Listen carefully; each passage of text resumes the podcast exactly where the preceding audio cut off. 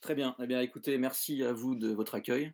C'est un peu particulier pour moi de faire une conférence devant un ordinateur, mais on va essayer de faire ça correctement. Donc, on me demande d'in- d'intervenir sur la question de la- du déclin du patriarcat.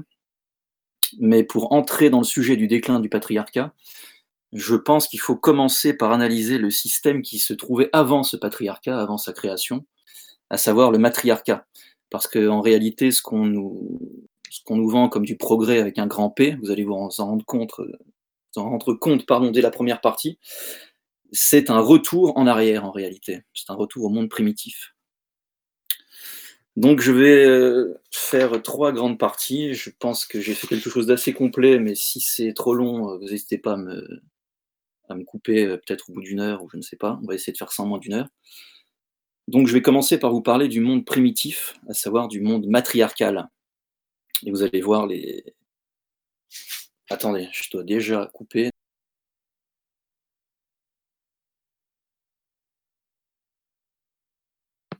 Voilà.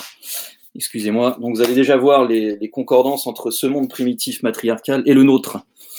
Donc dans le monde primitif euh, matriarcal, euh, comme ceux qui me suivent le savent déjà, j'utilise une méthode que j'ai mis au point dans mon dernier livre, qui est la méthode des trois niveaux, que j'appelle des trois niveaux primordiaux.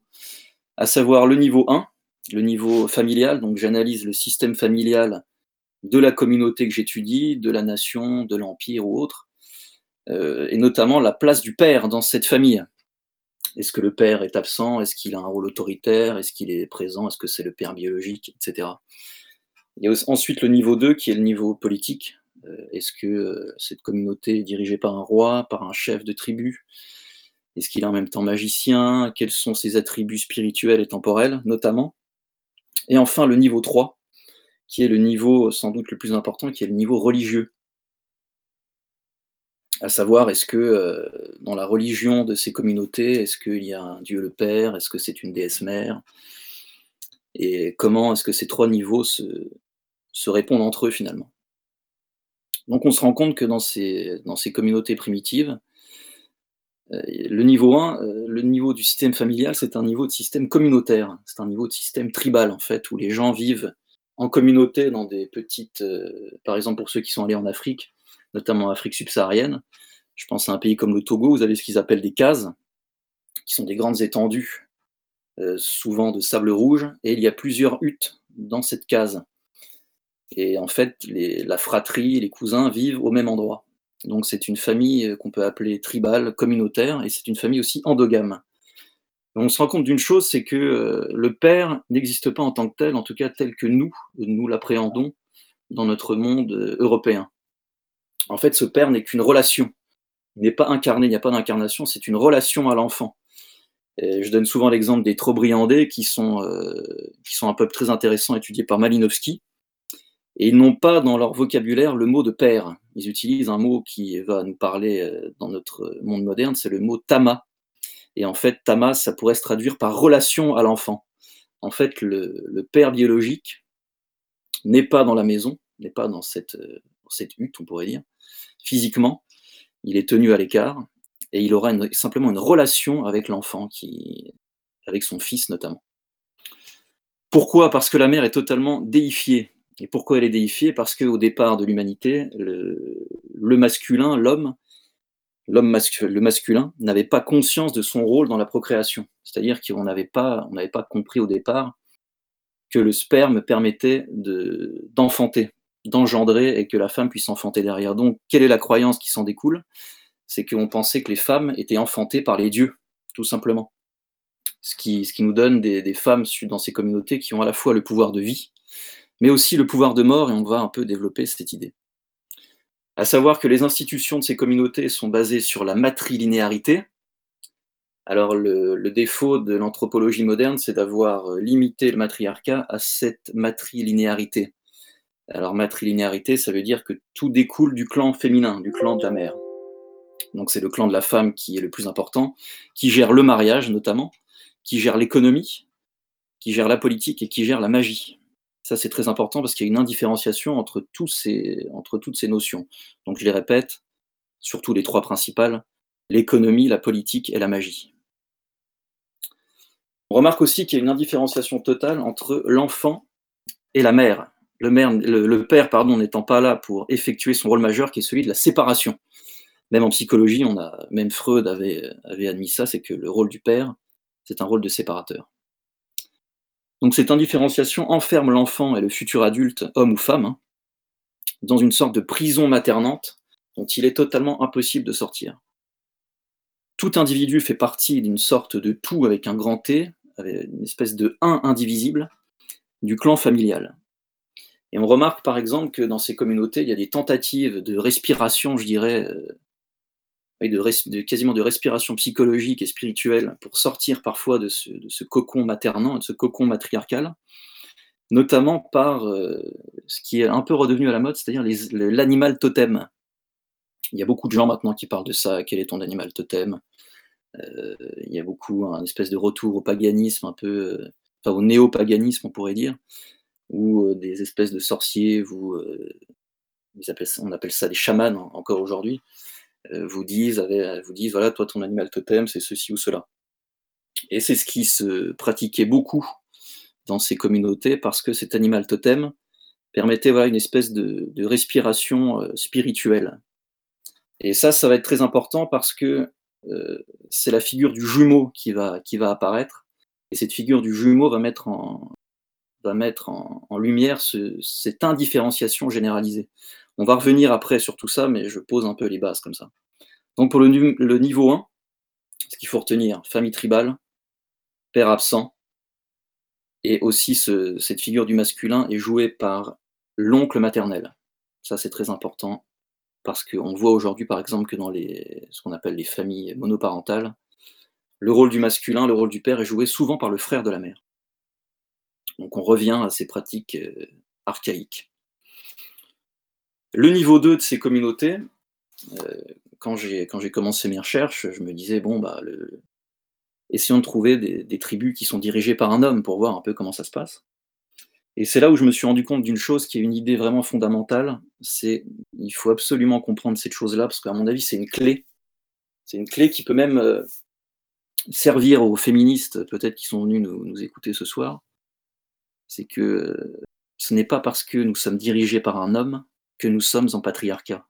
Et l'inverse est vrai, ce n'est pas parce que nous sommes dirigés par une femme que nous sommes en matriarcat. Il y a des très grandes figures patriarcales qui sont incarnées par des femmes. Euh, on peut penser, évidemment, je pense que tout le monde ici a pensé à, Sainte Jeanne d'Arc.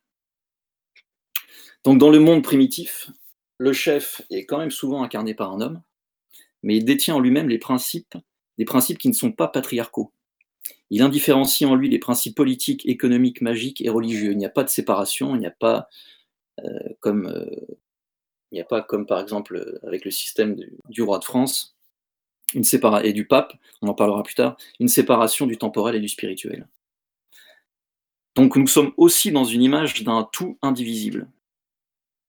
Et le véritable rôle du, chef de la tribu, de ce monde matriarcal, c'est celui d'intégrateur des différences. C'est-à-dire qu'il y a une telle indifférenciation généralisée que parfois la communauté va avoir besoin de cette figure masculine pour éviter la guerre du tous contre tous, et, ce que René Girard appelait la crise sacrificielle. Alors pour expliquer assez simplement ce qu'est une crise sacrificielle, puisque peut-être que nous en vivons une aujourd'hui avec le, avec le Covid-19, là je ne développe pas cette idée, si vous voulez on en reparlera après pendant les questions, mais une crise sacrificielle, c'est ce, temps où l'indifférenciation est tellement généralisée, c'est-à-dire l'homme est indifférencié à la femme, euh, le professeur est indifférencié à l'élève. Euh, avec le transhumanisme, nous avons le, robot qui est indifférencié à l'homme, peut-être demain. Et puis cette idée de, de, de c'est-à-dire l'homme qui s'indifférencie à Dieu. Nous rentrons dans un monde de la guerre du tous contre tous. Et René Girard, ce qu'il nous explique, c'est qu'il se crée dans ce, dans, ce, dans ce principe de la crise sacrificielle un besoin du sacrifice, en fait. C'est-à-dire que soit la communauté va s'entretuer, et il y a eu peut-être des dizaines ou des centaines de milliers de petites tribus qui se sont, euh, qui se sont dévorées entre eux et qui ont disparu, ou alors elle va avoir cette espèce de réflexe un peu instinctif de passer de la guerre du tous contre tous à la guerre du tous contre un. Et c'est là où on arrive à cette idée du bouc émissaire. Et quel est le rôle primordial de, ce chef homme qui n'est pas patriarcal, c'est ce rôle du bouc émissaire. En fait, ce qui va se passer, c'est que la communauté, à un moment donné, va se retourner vers le chef et va le sacrifier de manière sanglante. Je vous conseille un film que j'ai vu euh, il y a quelques jours qui, euh, s'appelle La Cité perdue. Euh, la Cité perdue de Z, je crois, quelque chose comme ça. Un film vraiment excellent où vous voyez en fait la, manière dont les, dans ces communautés primitives, notamment les Indiens Guayaki, étaient cannibales non pas pour étancher leur faim, mais étaient cannibales pour pouvoir survivre en fait à cette crise sacrificielle. Et dans mon livre, je donne l'exemple des Tupinambas. Alors c'est un exemple qui est assez connu, puisque je crois que c'est Montaigne qui en parle dans ses essais. Et comment fonctionnaient les Tupinambas ils étaient, ils étaient cannibales. Alors il y avait des guerres entre les tribus. Ils prenaient des prisonniers et ils ne les mangeaient pas tout de suite. Ils les intégraient. Ils prenaient souvent une seule personne un, homme en général, qu'ils intégraient dans leur communauté. Ils lui donnaient un travail, ils lui donnaient même une femme, et ils lui donnaient aussi une hutte, une, maisonnée. Pourquoi est-ce qu'ils faisaient ça? Parce que pour que le, fonctionnement du bouc émissaire euh, aille à son terme, il faut que ce bouc émissaire soit à la fois étranger, donc euh, pardon, le prisonnier, donc qui, n'est pas de notre tribu, mais à la fois un peu même quand même. Il faut qu'il soit un peu avec nous. Donc on l'intègre, et puis le jour où on a besoin d'un bouc émissaire, ce sera évidemment lui qui sera choisi. Alors je répète, pour les, vous allez voir que tous les, trois niveaux sont très concordants. Il y a le, niveau 1, famille tribale, père absent, indifférenciation généralisée entre les membres de la, de la famille. Le niveau 2, l'homme, qui ne joue pas un rôle patriarcal, le, chef, qui, qui indifférencie en lui politique, économie, magie. Magie, c'est le religieux, bien évidemment et qui joue le rôle du bouc émissaire. Donc il n'y a pas d'incarnation du chef, il n'y a pas d'incarnation de, la divinité en fait dans cette figure du chef primitif. Quand je vais, utiliser beaucoup le mot primitif, c'est pas du tout un mot péjoratif dans ma bouche, c'est simplement pour comprendre qu'on parle des communautés primitives, archaïques. Donc le chef n'est pas patriarcal, et c'est même lui qui va être l'espèce de rouage de ce matriarcat sacrificiel dont je parle dans le livre, le matriarcat est forcément sacrificiel parce qu'il faut le sacrifice pour survivre. Et ensuite, le niveau 3, qui vous allez voir est totalement cohérent, avec des croyances euh, qui peuvent faire sourire aujourd'hui, mais si on creuse un peu avec tout ce qui est New Age, euh, tout ce qui est développement personnel, tout ce qui est euh, même néo-kabbalisme, etc., on retourne, on retombe un peu là-dedans. C'est-à-dire qu'on abandonne nos idées de transcendance euh, chrétienne pour, aller vers de l'émanence, de l'émanation, de l'immanence et de l'émanation.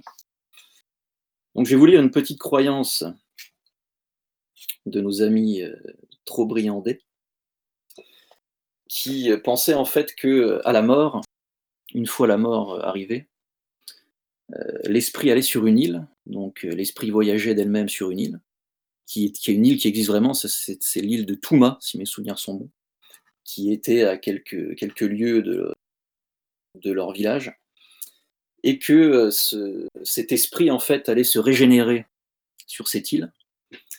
Donc il y a cette idée un peu de réincarnation et de métampsychose qu'on va retrouver aussi dans d'autres religions dont on parlera après. Il va y avoir une indifférenciation entre l'esprit et la mer et tout ce qui est dans le monde matriarcal. Parce que cet esprit va rester sur cette île pendant un certain temps, et une fois qu'il aura assez rajeuni, je vais vous expliquer ce qui va se passer avec leur texte à eux. Alors, alors lorsqu'un esprit devient las de ses continuels rajeunissements, après avoir mené une longue existence, comme les autochtones la nomment, il ressent l'envie de revenir encore à la vie. Alors d'un bond, il retourne loin en arrière en âge pour devenir un petit enfant non encore né. Ces esprits rajeunis, ces petits bébés pré-réincarnés, on a même une pré-réincarnation, sont la seule source à partir de laquelle l'humanité puise ses nouvelles réserves. L'enfant non encore né trouve le chemin vers les et là un chemin direct vers l'utérus d'une femme. Donc c'est l'esprit qui trouve son propre chemin vers l'utérus d'une femme mais toujours, et ça c'est très important, toujours celui d'une femme qui provient du même clan maternel de l'enfant esprit lui-même. Alors comment ça se passait sur place C'est qu'à un moment donné, vers les 2-3 ans, quand on commence à connaître un peu l'enfant et qu'on connaît un peu son caractère, eh bien on disait, ah bah tu vois, c'est il est la réincarnation de l'arrière-grand-mère se penchant pour tel ou tel euh, coin de personnalité, si vous voulez. Donc ce qu'il faut retenir dans, dans ce niveau 3 du la, la réincarnation et cette indifférenciation entre l'esprit et la mère. Et aussi un. Alors, ce, comment dire, ce concept religieux s'appelle le baloma. Baloma. B-A-L-O-M-A. Et on en reparlera tout à l'heure aussi. Donc, baloma, retenez bien. Et tout ça peut rentrer dans une vision qu'on pourrait appeler moniste du monde, c'est-à-dire que ce tout 1 indifférencié qu'on retrouve dans le niveau 1, le niveau 2 et le niveau 3, c'est une vision, euh, disons, globale du 1 indifférencié. Nous sommes, en tant qu'individus, nous n'existons pas, nous ne sommes seulement qu'une partie d'un tout. On va retrouver ça dans plein d'autres euh, religions, et même dans notre, dans notre République d'aujourd'hui, qui, je vous rappelle, est une et indivisible. Donc nous sommes dans l'émanation, et non dans la transcendance. Ça, c'est vraiment le monde archaïque primitif. Et on va se rendre compte que, au fil de l'histoire, au fil de l'histoire, il va y avoir des tentatives de ce qu'on pourrait appeler des tentatives de patriarcalisation du monde. Alors, il y en a eu beaucoup. Moi, j'en ai retenu, j'ai retenu celle qui nous en tant que, en tant qu'Européens. Il y a une tentative très intéressante, c'est la tentative euh, grecque, qui va euh, tenter une patriarcalisation à partir du niveau 2, donc du niveau du politique, avec la démocratie. Parce que finalement, si on réfléchit, quel est le rôle de la démocratie électorale? C'est la politique qui empêche le sacrifice. Prenons par exemple les, élections chez nous, euh, en France. Eh bien, il y a une indifférenciation totale entre les individus pendant la période électorale. C'est-à-dire qu'admettons, euh, moi qui n'y connais rien, aujourd'hui c'est le sujet à la mode, en médecine, eh bien je vais avoir le même droit de vote que un professeur qui a fait Bac plus 40 euh, et qui a peut-être sauvé des milliers de vies ma voix sera égale à la sienne. Ce qui fait qu'il y a une indifférenciation totale sur tous les sujets. Là, j'ai pris un sujet, mais il y en a des dizaines d'autres. Et si vous remarquez l'attitude des gens pendant cette période, c'est une attitude très, très, très hystérisée. Et on sent que la, violente et, la violence pardon, est sous-jacente. Et à l'époque où, dans le monde primitif, on allait sacrifier le bouc émissaire, nous, on va simplement les lire, en fait. Notre, notre geste de mettre le bulletin dans l'urne, c'est un geste sacrificiel finalement, puisque nous allons élire notre chef ou émissaire qui dans cinq ans devra disparaître, parce qu'on va mettre tous les mots, tous nos mots sur sa personne. Ce qu'on voit aujourd'hui par exemple avec, euh, avec Macron, ce qu'on a surtout vu avec François Hollande, qui était responsable de tout. je ne dis pas qu'il était responsable de rien, bien entendu. Donc c'est une tentative de patriarcalisation du monde euh, grec qui n'a pas fonctionné puisque les trois niveaux ne sont pas Là, je vous renverrai au livre, je ne peux pas développer les, trois niveaux à chaque fois.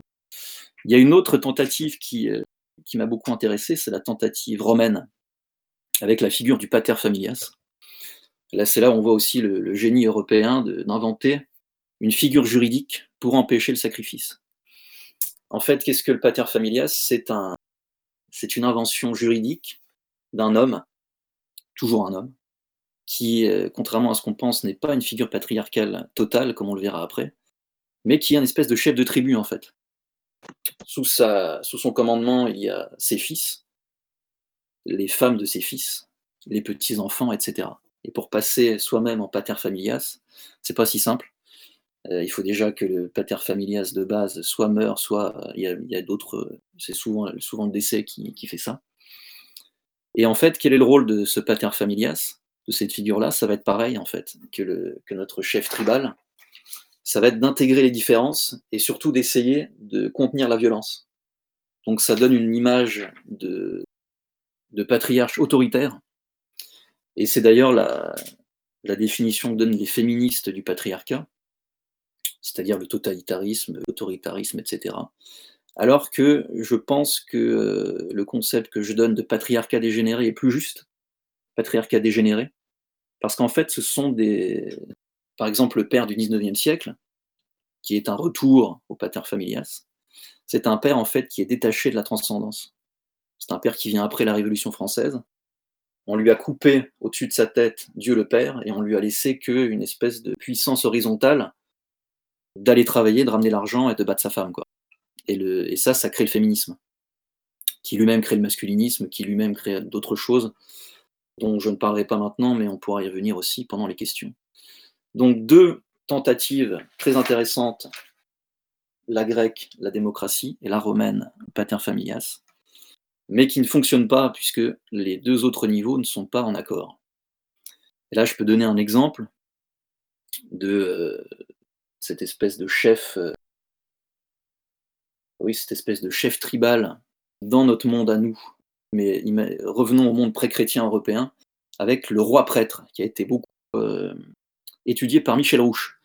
Je renvoie nos auditeurs aux travaux de Michel Rouche. En fait, comment était désigné le roi prêtre?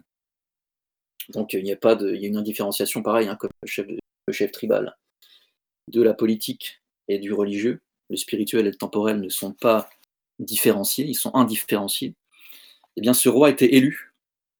Et quand on avait besoin de régénérer hein, dans cette vision cyclique moniste dont je vous parlais tout à l'heure, quand le, quand le chaos était trop présent, on voulait recréer un nouvel ordre, c'est l'idée de l'ordo ab chaos, eh bien on allait déposer le roi il y a un roi, euh, je crois que c'est Childéric II, il me semble, qui a été euh, littéralement victime d'une crise mimétique. Hein. On parle aussi René Girard, mais ça revient à la crise sacrificielle.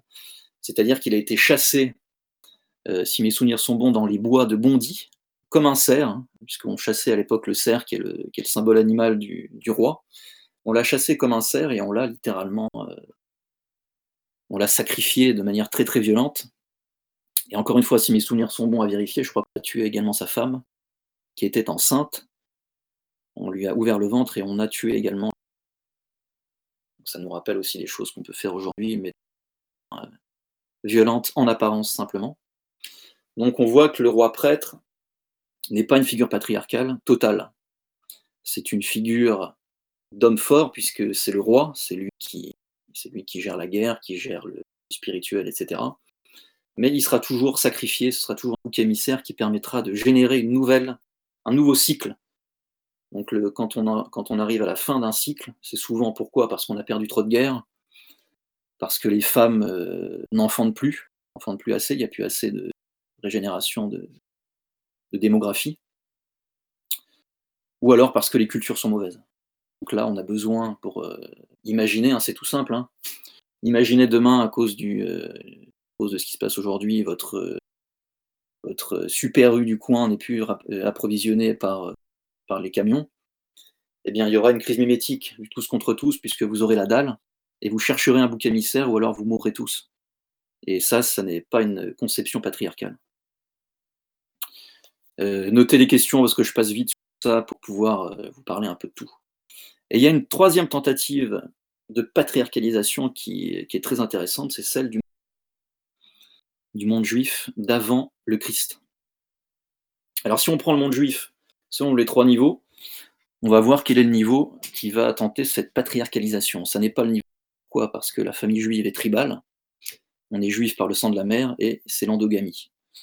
Euh, au passage, on se rend compte que l'Ancien Testament, qui nous, montre sans cesse des, des familles euh, nucléaires, qui sont des familles patriarcales, qui sont montrées dans l'Ancien Testament, ne correspondent pas à la réalité de ce que vivait le monde juif de l'époque. Ça, c'est très important. Pareil, on pourra en reparler après si vous voulez. Si on prend le, niveau 2 des politiques, alors du politique dans le sens large, on peut se rendre compte que les rois ne sont pas l'incarnation de, Dieu, ce sont au mieux des messagers, et ils sont eux-mêmes souvent sacrifiés d'ailleurs. Un jour, on renvoie par exemple au livre de Job, euh, qui a un destin euh, qui n'est pas du tout un destin patriarcal, mais qui est plutôt un sacrificiel.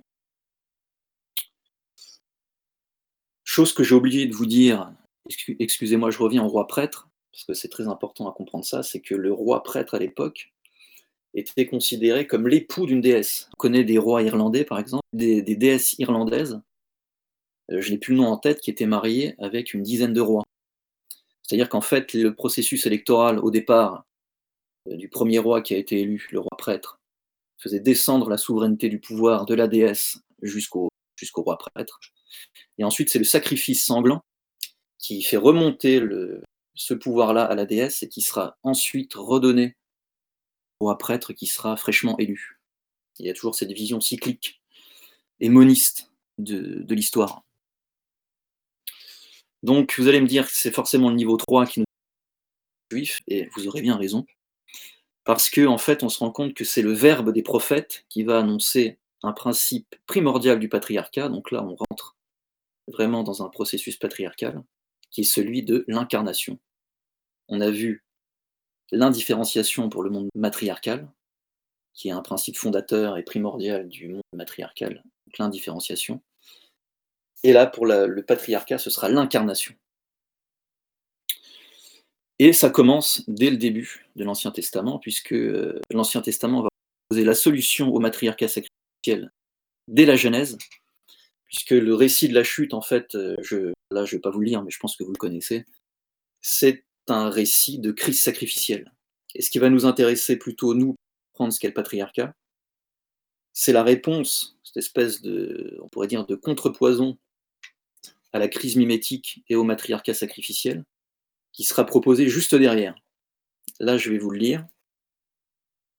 Donc, à peine cette séquence de pur matriarcat sacrificiel terminée, la jeunesse propose presque insidieusement la solution et le contrepoison. Alors là, je cite. C'est la Genèse 3, 14, 5, pour ceux qui voudront vérifier derrière. L'Éternel Dieu dit au serpent, Puisque tu as fait cela, tu seras maudit entre le bétail et entre tous les animaux des champs, tu marcheras sur ton ventre, tu mangeras de la poussière tous les jours de ta vie. Et là, c'est très important ce qui suit. Je mettrai inimitié entre toi et la femme, entre ta postérité et sa postérité. Celle-ci t'écrasera la tête et tu lui blesseras le talon. Alors il s'agit évidemment de la préfiguration de la Sainte Vierge, et c'est très important de comprendre ça. Je ne sais pas s'il y a des féministes chez nous. C'est que dans la Bible, l'annonciation de la future victoire du patriarcat sur le monde archaïque sacrificiel matriarcal, c'est une image de femme. Ça, c'est très important à comprendre. Parce que sans la femme, il n'y a pas d'incarnation. Je vais vous citer plusieurs passages comme ça de cette partie. Donc, comme on l'a vu, l'incarnation est l'inverse du matriarcat pour le niveau 3. Et voilà, ce qu'il faut comprendre pour ce niveau 3, c'est qu'il y a une, une, inversion anthropologique de ce qu'on a vu dans la partie, c'est que c'est la première fois où on propose un père au ciel, avec Dieu le Père, et une mère sur terre. C'est l'inverse du monde matriarcal qui vous propose une déesse au ciel et un père qui n'est pas le père biologique sur Terre. Donc Marie n'est pas une déesse, c'est une femme, et le Père est au ciel. Nous allons même avoir un rejet émissaire dès l'Ancien Testament, grâce au prophète Malachie. Donc là, je vais aussi, je vais aussi euh, citer le prophète Malachie, c'est le prophète juif du 5e siècle Christ. Je vous cite. Je le cite, pardon. En quoi m'avez-vous déshonoré?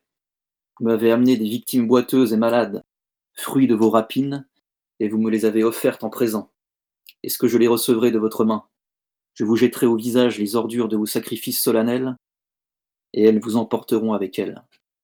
Alors ça, c'est évidemment le rejet parfait du, bouc émissaire, c'est-à-dire que même dès l'Ancien Testament, on a cette proposition d'arrêter cette vision cyclique du monde par le, bouc émissaire sanglant, des Malachie, prophète juif du 5e siècle, avant le Christ. Nous allons même avoir dans l'Ancien Testament la, comment vous dire, la proposition un peu euh, voilée de ce que devra être la famille patriarcale. C'était finalement la construction de la famille chrétienne. Et là, je vais vous citer Michée, qui encore une fois va, nous montrer l'obligation d'une figure de mère pour atteindre le patriarcat. Donc je cite. Et toi, Bethléem, trop petite pour compter entre les milles de Judas, c'est de toi que sortira pour moi ce être le dominateur en le Christ bien entendu, dont l'origine est antique et remonte au jour de l'éternité. Aussi les livrera-t-il jusqu'au temps où enfantera celle qui doit enfanter, jusqu'à ce que le reste de ses frères retourne avec les enfants d'Israël. Il se tient ferme et il gouvernera avec la force de Jéhovah, dans la gloire du nom de Jéhovah son Dieu. Et ils reviendront, il parle des captifs, il sera la paix. Donc là, c'est extrêmement important puisque le principe d'incarnation est mêlé à ceux de l'enfantement et de la paix. Le patriarcat passera donc par une femme, et c'est ce qui paraît contradictoire avec l'esprit moderne en fait. C'est pour ça que le, je pense qu'il n'y en a pas, mais s'il y a des féministes chez nous, il faudrait qu'elles se renseignent un peu là-dessus. Le patriarcat n'est pas du tout anti-femme. Donc le patriarcat passera par une femme, ce qui va, et ne pourra s'accomplir que par cette voie. Marie, mère de Dieu, est annoncée, mais aussi la notion de paix qui est attachée à la figure du Messie. Il sera la paix. L'incarnation, enfantement et paix ne font qu'un dans la figure prochaine du Christ. Et j'enchaîne avec Isaïe, qui nous apporte une nouvelle précision. Voici que la Vierge conçoit et enfante un enfant, et elle lui donnera le nom d'Emmanuel. Donc Emmanuel, ça veut dire Dieu est avec nous. Il se nourrira de lait et de miel jusqu'à ce qu'il sache rejeter le mal et choisir le Donc le prophète met ici en avant la virginité terrestre de la future mère de Dieu. Par cet apport, Isaïe nous rappelle la parole de la Bélémane.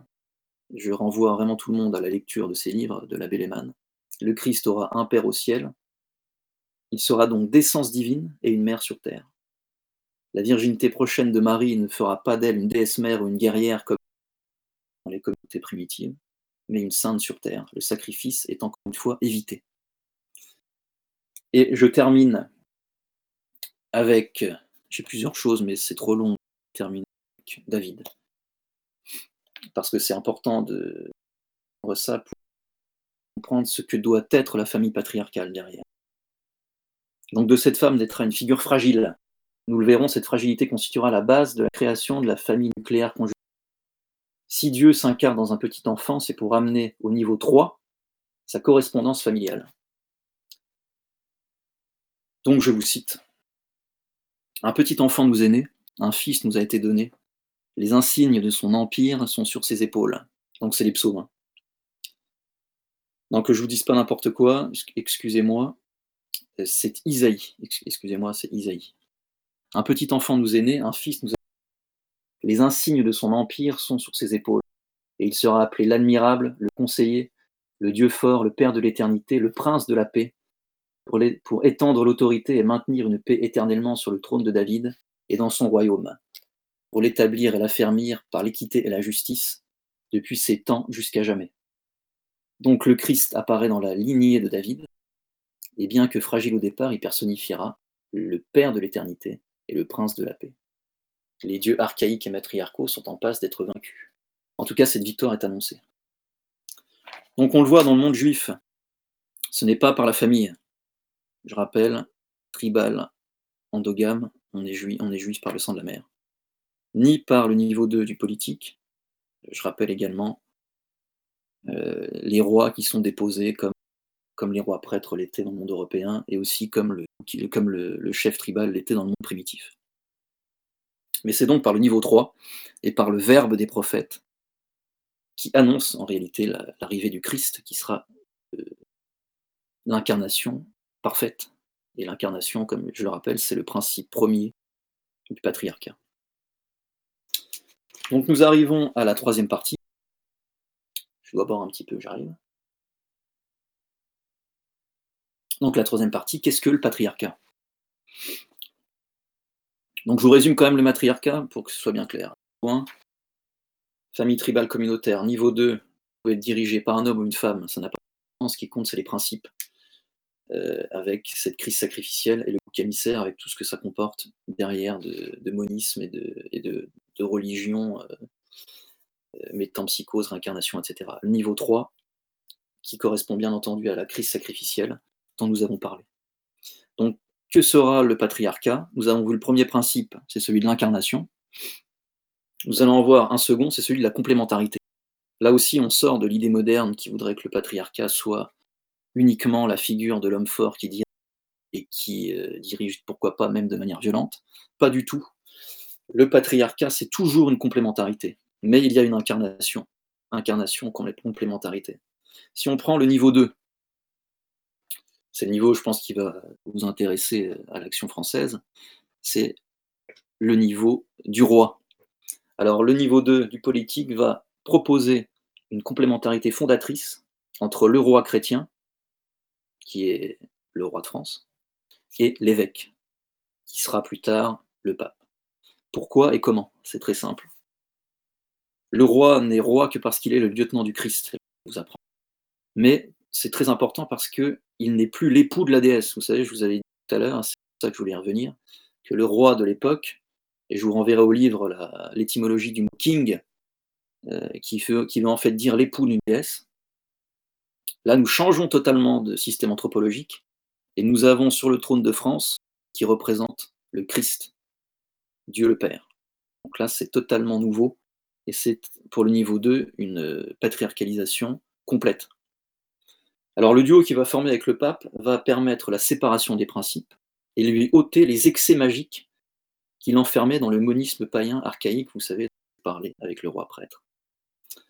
Et qui nous a permis de cette avancée patriarcale C'est bien entendu l'évêque Saint-Rémy. Et là, je vais vous citer son partie de son testament que j'ai trouvé dans le livre de Michel Rouche qui est sur Clovis. Je conseille à tout le monde ici de, le lire, pour ceux qui ne l'auraient pas encore fait. Alors, je cite, hein. que de lui, donc il parle de, évidemment de Clovis, que de lui sortent des, rois, des suivant la volonté de Dieu et l'accroissement de sa sainte Église, soient fortifiés par sa grâce et affermis dans la justice. Puisse-t-il conserver le royaume Puisse-t-il être élevé aussi sur le trône de la maison de David, c'est-à-dire dans la Jérusalem céleste, pour y régner éternellement avec le Seigneur. Donc, testament de Saint Rémy. Par son action, ce qu'on voit là, c'est que Saint Rémy sort Clovis de son peuple païen pour le mener vers le peuple de l'Église. Ça, c'est un, une action extrêmement patriarcale. C'est ce que reproduira plus tard Saint Jean. Il ancre son destin, mais aussi tout celui de sa race, hein, puisqu'à l'époque on parlait de, race, et de ses sujets dans la lignée de David. C'est toute la race et la famille des Francs qui est appelée à suivre ce chemin et à devenir le nouveau peuple de Dieu. Telle était la mission divine de la France, en tout cas jusqu'à la Révolution. On parlera tout à l'heure de la Révolution. Donc pour le niveau 2 du patriarcat, je répète, il faut un roi. Pourquoi pas autre chose qu'un roi bien discuter de ça, mais pour l'instant je ne vois pas, un roi qui soit le lieutenant du Christ. Et je suis preneur, hein, pourquoi pas dans les questions si vous avez d'autres exemples. Maintenant, si nous voyons le niveau 3 du patriarcat, ce sera bien évidemment. Je pourrais vous citer énormément de passages, mais je vais vous citer quelque chose qui m'avait beaucoup intéressé, enfin je ne vais pas vous le citer parce que ça, ce sera trop long, avec l'exemple de Saint Thomas. Saint Thomas, vous connaissez tous, euh, on dit, euh, on dit aujourd'hui, euh, tu es pire que Saint Thomas quand tu, ne veux pas croire ce qui te saute aux yeux. Ce qui est, on est tous des saints, enfin le monde moderne est un, Saint Thomas totalement, extrêmement puissant. On se rend compte que en fait, dans, dans le Nouveau Testament, il y aura plusieurs parties du matriarcat sacrificiel seront proposés au Christ pour lui permettre de le vaincre. Et là, il y en a plein. ils sont, tous ne sont pas cités dans le livre, mais il y en a plusieurs qui sont cités dans le livre. Là, je vous cite seulement saint Thomas. Saint Thomas, euh, en araméen, alors je n'ai plus le mot en tête en araméen, mais en tout cas, ça a été traduit ensuite par Didyme, ce qui veut dire le double, le jumeau. Et nous retrouvons la figure du jumeau archaïque. Et comme, comme de par hasard, mais il n'y a évidemment aucun hasard, c'est une figure qui va rentrer en opposition avec le Christ et en opposition avec sa réincarnation. Euh, en opposition, oui, je pense que c'est pas la peine que je, réexplique toute l'histoire, euh, puisque vous, connaissez tout ça, à mon avis. Donc, je vous, le cite quand même. Cependant, Thomas, l'un des douze, celui qu'on appelait Didier, n'était pas avec eux lorsque Jésus vint, donc après les trois jours. Les autres disciples lui dirent donc Nous avons vu le Seigneur. Mais il répondit Si je ne le vois pas dans, ses mains la main, si je n'enfonce pas mon doigt à la place des clous, et je n'enfonce pas ma main dans, son côté, je ne croirai pas. Donc le texte nous met en garde, nous met en garde. Thomas est surnommé le Didyme. En araméen, c'est Théoma, qui veut dire le jumeau. Alors ce qui est très, intéressant, c'est que le jumeau brille d'abord par son absence. Alors c'est le même. Et le même, ça pourrait nous faire rentrer dans le Nouveau Testament, dans la crise sacrificielle. Mais le Christ ne va pas rentrer dans le jeu, comme euh, il y a des textes qui sont dans mon livre aussi, dans la où ce jeu-là est, est, mis également en scène, mais la figure du divin va rentrer dans le jeu et, enclencher ce cycle qui va mener à l'ordo abkao. Mais là, le Christ ne va pas rentrer dans ce jeu-là. Il ne va pas répondre par oui, je suis au doute de, Thomas, il va répondre par le toucher. Et toujours dans, le Nouveau Testament, il y aura ce, décalage pris par le Christ pour ne jamais rentrer dans le cycle proposé souvent par les pharisiens mais dans cet exemple-là, c'est quand même saint Thomas. Pareil, je reviendrai plus précisément si vous voulez pendant les questions sur ça, mais on peut également citer le passage bien connu du moment où euh, les pharisiens disent à Jésus Regarde, cette femme a, commis le péché d'adultère, nous devons, la, sacrifier en fait. C'était une proposition du sacrifice. Et Jésus va prendre, ne va pas rentrer dans, ce, dans le cycle sacrificiel qui lui est proposé, hein, qui est le cycle mimétique, qui est le cycle satanique en fait. Il va les prendre de revers et dire cette phrase euh, finante de que celui qui n'a jamais péché lui jette la première pierre. Et il va régler comme ça de nombreux euh, points du matriarcat sacrificiel dans le Nouveau Testament. Je pourrais en citer d'autres tout à l'heure si vous, si vous le voulez dans les questions. Donc un autre point qui est très important, c'est que Dieu chrétien est trine, le Père, le Fils, le Saint-Esprit. Pourquoi c'est très important? Parce que nous sortons du monisme, du un indivisible, que nous avons par exemple dans l'islam, avec le, principe du tawhid. Pareil, je, reviendrai là-dessus si vous, si vous le souhaitez, mais l'un des rapports, je l'espère en tout cas de mon montrer que l'islam n'est pas, contrairement à ce qu'on pense, une religion patriarcale, c'est une religion matriarcale. En fait, l'islam, c'est un retour à l'archaïque. On en reparlera après si vous voulez. Donc c'est comme si symboliquement nous avions euh, la solution au cycle rond, si vous voulez, ou au croissant.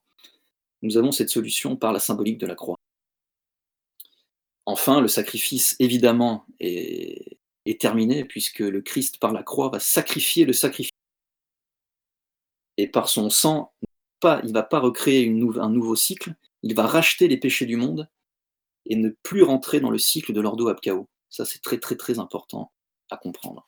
Et ça, c'est un point patriarcal euh, exceptionnel. Enfin, le niveau 3, avec la, famille, quel est donc le système familial patriarcal?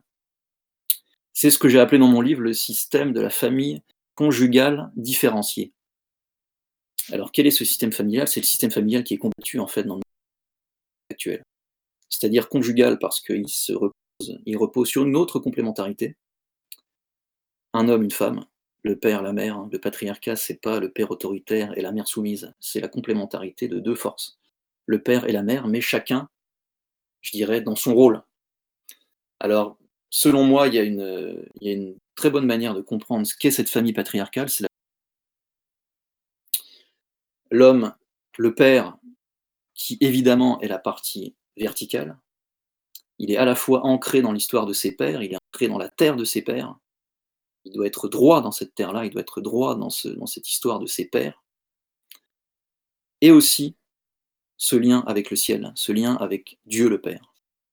S'il n'a que l'un, comme on a eu au XIXe siècle, il n'est plus ce père patriarcal, il, est un, il rentre dans le patriarcat dégénéré. Et s'il n'a que l'autre euh, côté, s'il n'est pas ancré dans, la terre de ses pères et dans ses pères à lui, je dirais de manière incarnée, il y a toujours cette idée d'incarnation, il n'est plus non plus un père patriarcal.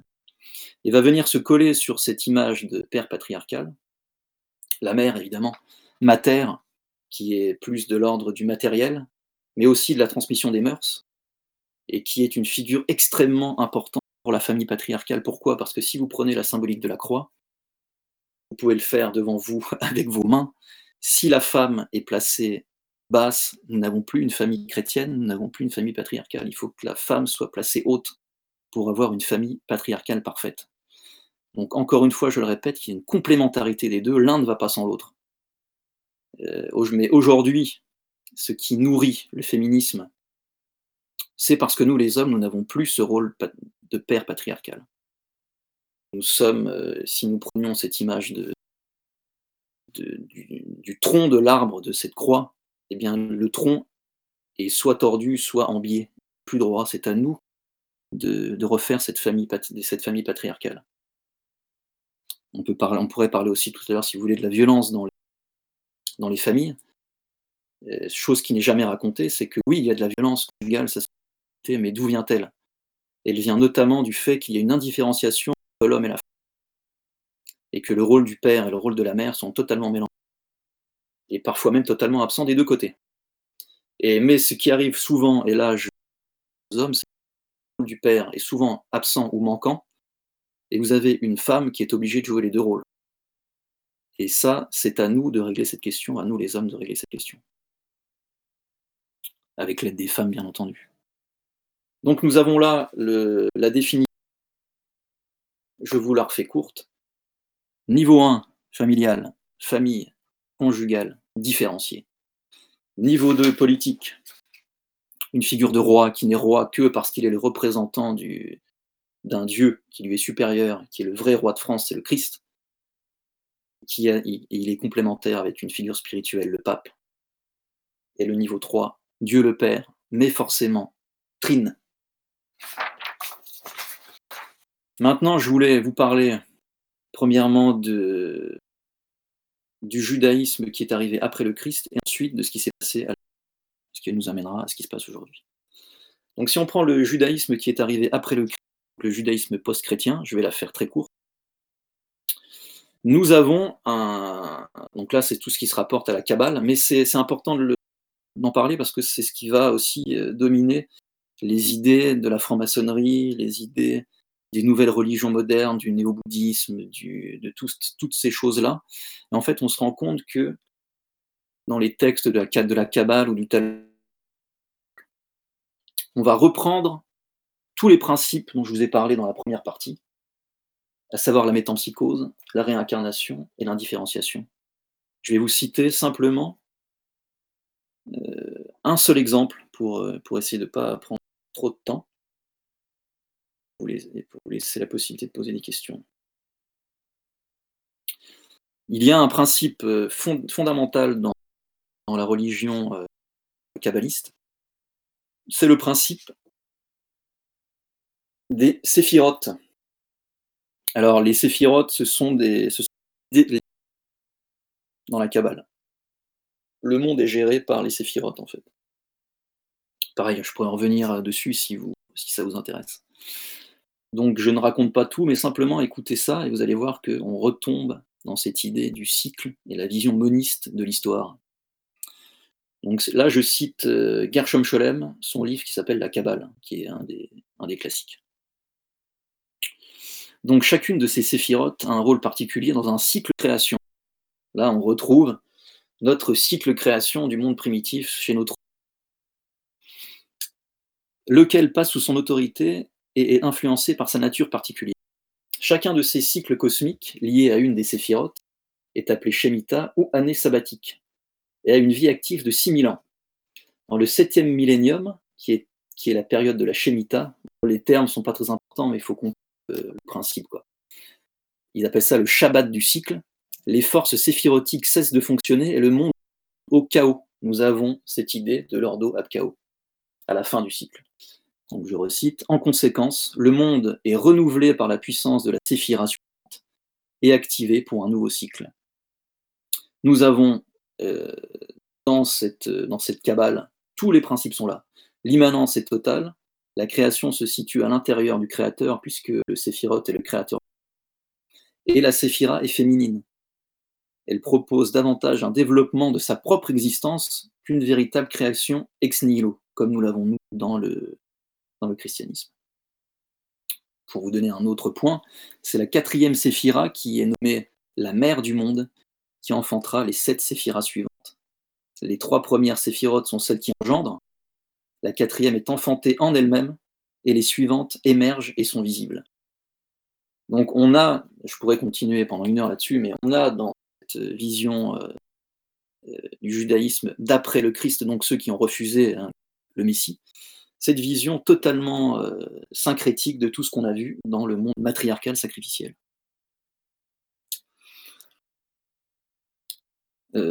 une autre chose qui est intéressante dans ce là c'est avec la figure golem. Pareil, je vais faire, je rapide. En gros, ce golem, c'est une. Le golem, film là, qui montre très bien. Il y a des livres, etc. Le golem, c'est une création d'un rabbin très haut, très haut placé, on passe les détails. Et ce golem va, en général protéger la communauté juive contre les méchants chrétiens qui viennent toujours, euh, euh, dans leur volonté, euh, comment dire, extrêmement violente, bien connue des chrétiens, qui veulent toujours tuer les juifs et c'est ce, ce, golem qui va les protéger, qui va faire barrière face à ces chrétiens sanguinaires et qui va protéger la communauté juive. Mais ce qui va se passer, c'est que le golem va devenir un peu gênant et va se retourner contre sa communauté de base et va être sacrifié par, euh, la population juive pour régénérer la communauté et refaire un nouveau cycle. Je vous, je vous cite également quand même parce que c'est important notamment aussi par rapport à l'islam, euh, le noachisme. Alors le noachisme, c'est une, euh, sorte de volonté religieuse euh, de certains groupes kabbalistes, pour faire simple, pour ceux qui ne sont pas juifs, de leur, proposer une espèce de religion un peu à la carte. chacun peut un peu croire ce qu'il veut, bah, tout, ce qu'on a, tout ce dont on a parlé, même dans le néo-bouddhisme, vous avez ça, l'islam rentre aussi dedans. Et il y a trois points qui sont importants dans ce judaïsme pré-chrétien, et qui sont comme par hasard des, points fondamentaux du patriarcat. L'absence d'incarnation, l'absence de sacerdoce, s'il n'y a pas de sacerdoce, il ne peut pas y avoir de, de, complémentarité, et le rejet de la Trinité au profit d'un Dieu un et indivisible.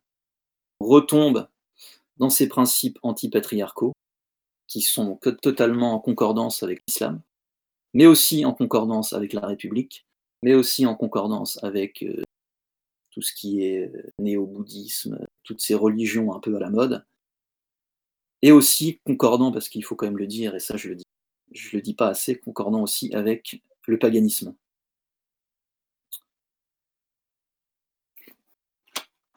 Voilà, j'arrête là pour le post-chrétien. Donc, euh, on peut aussi parler de la révolution, parce que la révolution pourquoi le patriarcat aujourd'hui n'est plus protecteur. Parce qu'il a été, il a été sabordé, il a été sabré, il a été euh, décapité lors de la révolution. Et tout simplement, avec cette grille de lecture, il faut, euh, il faut voir cette révolution par les trois niveaux, en fait. Et donc, si on prend le niveau 1, qui est le niveau familial, je me suis rendu compte de ça quand j'ai écrit mon livre, c'est que les révolutionnaires se sont sur un système familial particulier pour appuyer leur pouvoir. Chaque pouvoir s'appuie sur un système familial. Le pouvoir royal s'appuie sur le système familial. Nous avons parlé le système familial conjugal différencié, qui euh, notamment euh, euh, donne en général, enfin même en général, pas en général, mais qui donne toujours parce que bon, on était dans un monde paysan, donc le terrain était toujours donné aux fils. Hein, euh, le premier fils récupérait le terrain et fondait sa famille sur ce et les autres euh, fils étaient priés de construire d'autres petites communautés patriarcales ailleurs, en général dans les, dans les familles des, de leurs femmes qu'ils avaient choisies. Donc la royauté chrétienne s'appuyait beaucoup sur ce système familial, qui n'est pas le système familial euh, unique en France. Il y a beaucoup de systèmes familiaux en France. Il y a le système de famille souche, notamment dans le sud-ouest. Euh, et il y a le système familial, qui est le système familial nucléaire indifférencié, qui était, euh, si mes souvenirs sont bons, très très présent dans le bassin parisien. Et les révolutionnaires vont s'appuyer sur quoi? Parce que c'était les bourgeois, en fait. Et les bourgeois avaient déjà les idées, évidemment, qui étaient bien ancrées dans leur esprit. Et en s'appuyant sur ce système-là, pour eux, c'est parfait parce que dans ces familles-là, c'était une vision indifférenciée, donc égalitaire. Et si les, enfants sont égaux, tous les individus sont égaux, donc ça mène à quoi? Ça mène à la fin du roi. Pourquoi est-ce qu'il y aurait une hiérarchie? Ça n'a aucun sens. Et puis tous les peuples du monde sont égaux. Et nous passons d'une royauté à une république universelle, tout simplement.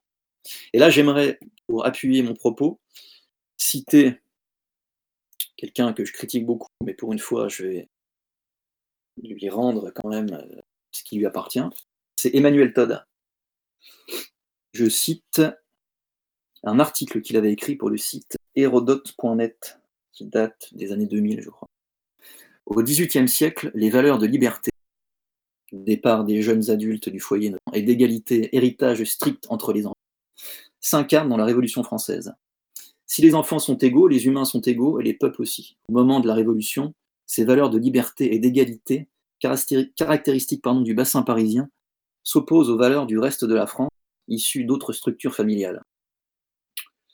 Et ce qu'il faut bien comprendre, c'est qu'en choisissant ce système familial, qui est basé sur un principe qui s'appelle la tanistrie, c'est-à-dire que la tanistrie, ça vient du paganisme. C'est, le paganisme était, était, quelque chose de très égalitaire. Tous les enfants sont égaux, donc tous les enfants ont une petite partie du, de l'héritage. Mais en faisant ça, qu'est-ce qu'ils nous ont, fait les révolutionnaires? En fait, ils ont tué la, démographie française. Ils ont tué la démographie française. Pourquoi? Parce que si vous avez un lopin de terre, vous n'êtes pas très riche, vous êtes français de l'âge féodal, vous n'êtes pas très riche, comme 95% des gens. Eh bien, ce que vous allez faire, c'est que vous ne pouvez plus faire 9, 10 enfants, vous allez en faire que 3, parce que votre petit lopin de terre, vous ne pouvez, pas le, pouvez pas le découper en 10. Et c'est à partir de ce moment-là où la démographie française va chuter. Et sans ça, l'excuse aujourd'hui de l'immigration de masse. Donc ça, c'est un point qui est vraiment primordial à comprendre, c'est que la tanistrie, c'est un ce système égalitaire, c'est un point du matriarcat. C'est un point qui nous pose beaucoup de problèmes aujourd'hui.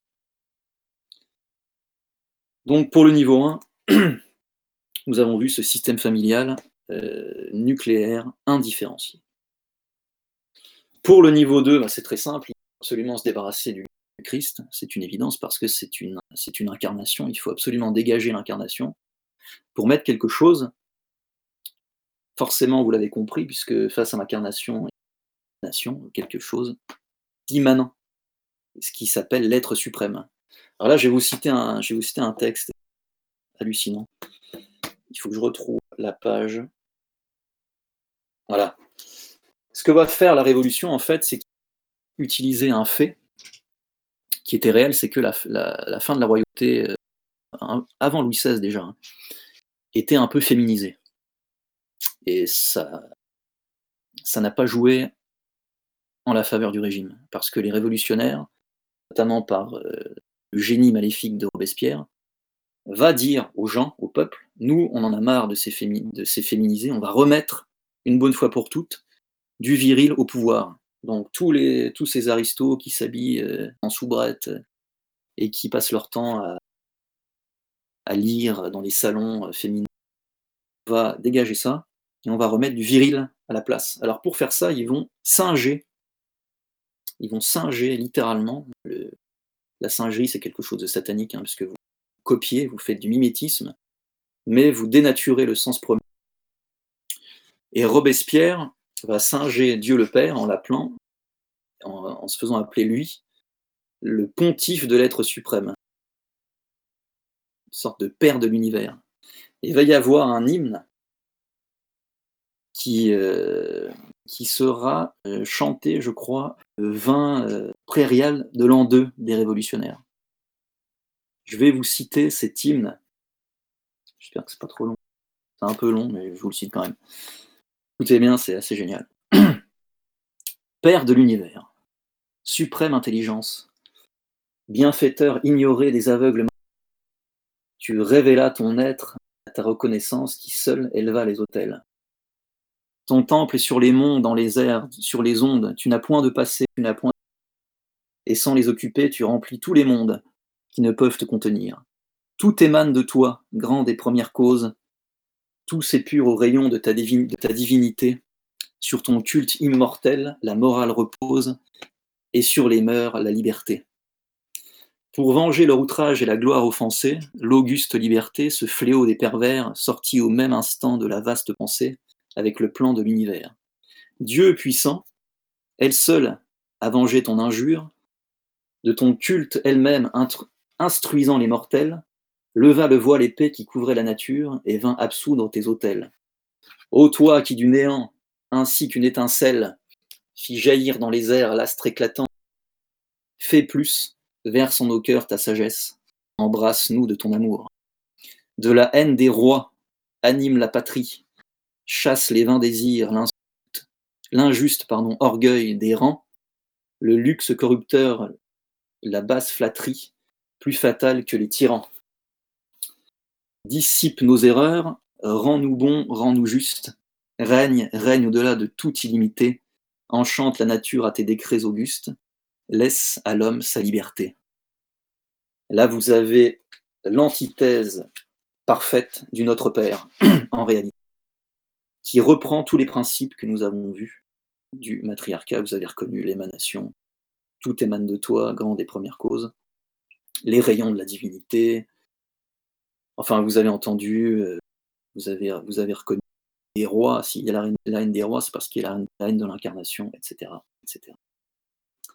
Il y a aussi cette idée du grand architecte de l'univers qui, rejoint des principes euh, kabbalistes, mais qui rejoint aussi le principe de la baloma, dont je vous parlais tout à l'heure, avec cette espèce de, de métampsychose. Donc, je crois que nous avons fait les trois niveaux, si. Niveau 1, la famille. Niveau 2, l'être suprême, qui correspond aussi, bien entendu, au niveau 3. Et en fait, oui, excusez-moi, le niveau 2, on remplace le roi par euh, la République, ce qui donnera plus tard l'élection, hein, on l'a vu, c'est un principe matriarcal. Ça paraît, je pense, assez clair. Si ça ne l'est pas, vous me, le, direz. Donc nous vivons, nous, dans, notre modernité, les conséquences de, ce, de cette crise sacrificielle qu'a été la Révolution. Pourquoi une crise sacrificielle Parce que comme le roi de France était le lieutenant du Christ, en coupant la tête du roi, c'est comme si, c'est comme si les révolutionnaires sacrifié et du, le sang qui était, qui était tombé sur terre pour laver les péchés du monde, en recouler le sang de Louis XVI, ils nous ont, nous Français, qui étions pourtant dans, un, dans une autre qui n'étions plus dans la vision cyclique de l'histoire de l'ordre du chaos, ils nous ont remis dans ces cycles-là, ces cycles de violence parce que symboliquement, c'est le sang du Christ qui retombe de manière inversée sur le peuple français. Là, je vous renvoie au testament de Louis XVI, qui a été lucide sur ce point-là. Il a été très très très lucide sur ce point. Donc nous, nous pouvons dire que la Révolution, c'est un sacrifice de la même manière que l'étaient les, les, sacrifices archaïques et primitifs. C'est pour ça que ce qu'on vous appelle aujourd'hui c'est un retour à toute cette, euh, à toute cette vision archaïque.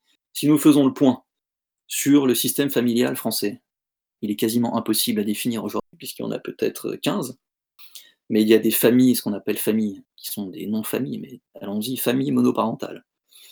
Vous avez des familles avec des.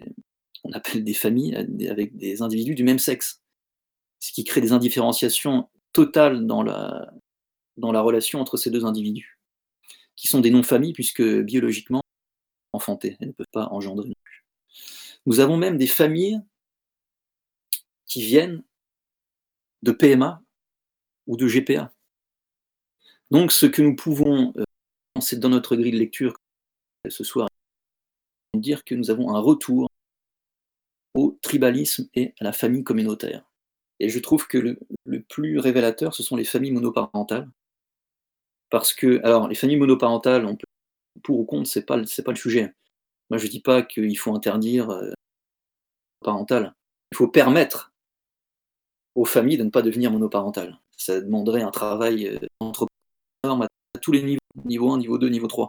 en général, il faut quand même dire une vérité, c'est que les familles monoparentales, une mère et un enfant, c'est souvent parce que l'homme se barre. Encore une fois. Hein, les femmes sont souvent des victimes de, ce, de cette lâcheté masculine qui est dans notre monde actuel, puisque la figure a disparu. Rien aujourd'hui n'oblige un homme à assumer ses actes. Je crois que c'est, je crois que c'est Cyrulnik qui disait euh, la modernité a fait de l'homme un bourdon. L'homme bourdonne à droite à gauche, il n'a plus de responsabilité, il n'y a plus cette figure transcendantale, ni cette incarnation. Il devient une relation à l'enfant, il devient un tamas, comme on l'a vu dans la, dans la communauté primitive du début. Donc retour à ces, à ces familles, euh, on peut appeler tribales.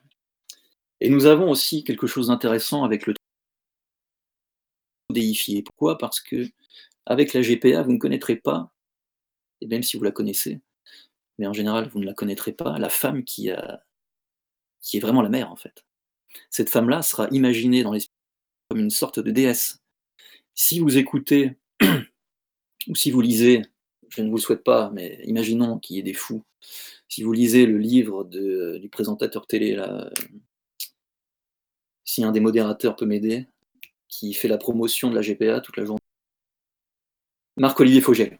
Si vous lisez son livre, vous allez voir une chose, c'est comment ces enfants parlent de cette mère porteuse. Mais ils en parlent comme d'une déesse. Sans elle, il n'y a pas de vie.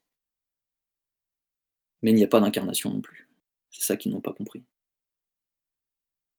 Donc si nous prenons ce niveau 1, nous avons des familles totalement dispatchées, détruites, morcelées, sans figure de père, il y a encore des exceptions. Hein. Je sais même qu'il y a beaucoup de jeunes qui tentent de remettre des, familles patriarcales à jour, entre guillemets, si on peut dire ça comme ça. Si nous prenons le niveau 2, nous avons la démocratie dont nous avons parlé tout à l'heure, qui est en plus qui est en plus dans un système républicain. Donc nous avons les deux mauvais côtés de la chose et nous vivons dans, un syncrétisme religieux.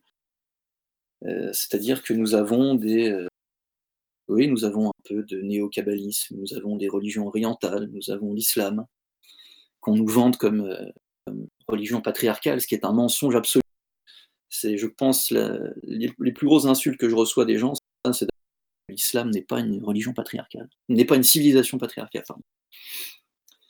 Nous avons l'humanisme, nous avons tout ça, nous avons toutes ces choses qui nous empêchent d'aller vers cette, euh, cette possibilité du Dieu le Père tout est fait pour nous empêcher d'y aller. Donc nous avons nos trois niveaux qui sont établis, et c'est pour cette raison-là que le patriarcat n'est plus protecteur, mais on peut aller plus loin, le patriarcat n'est plus, tout simplement.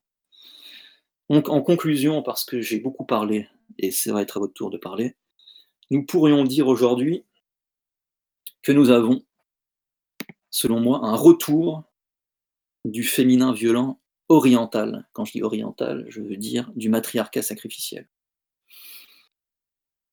Pourquoi je dis ça? Parce que c'est comme si le peuple français dans une mâchoire infernale.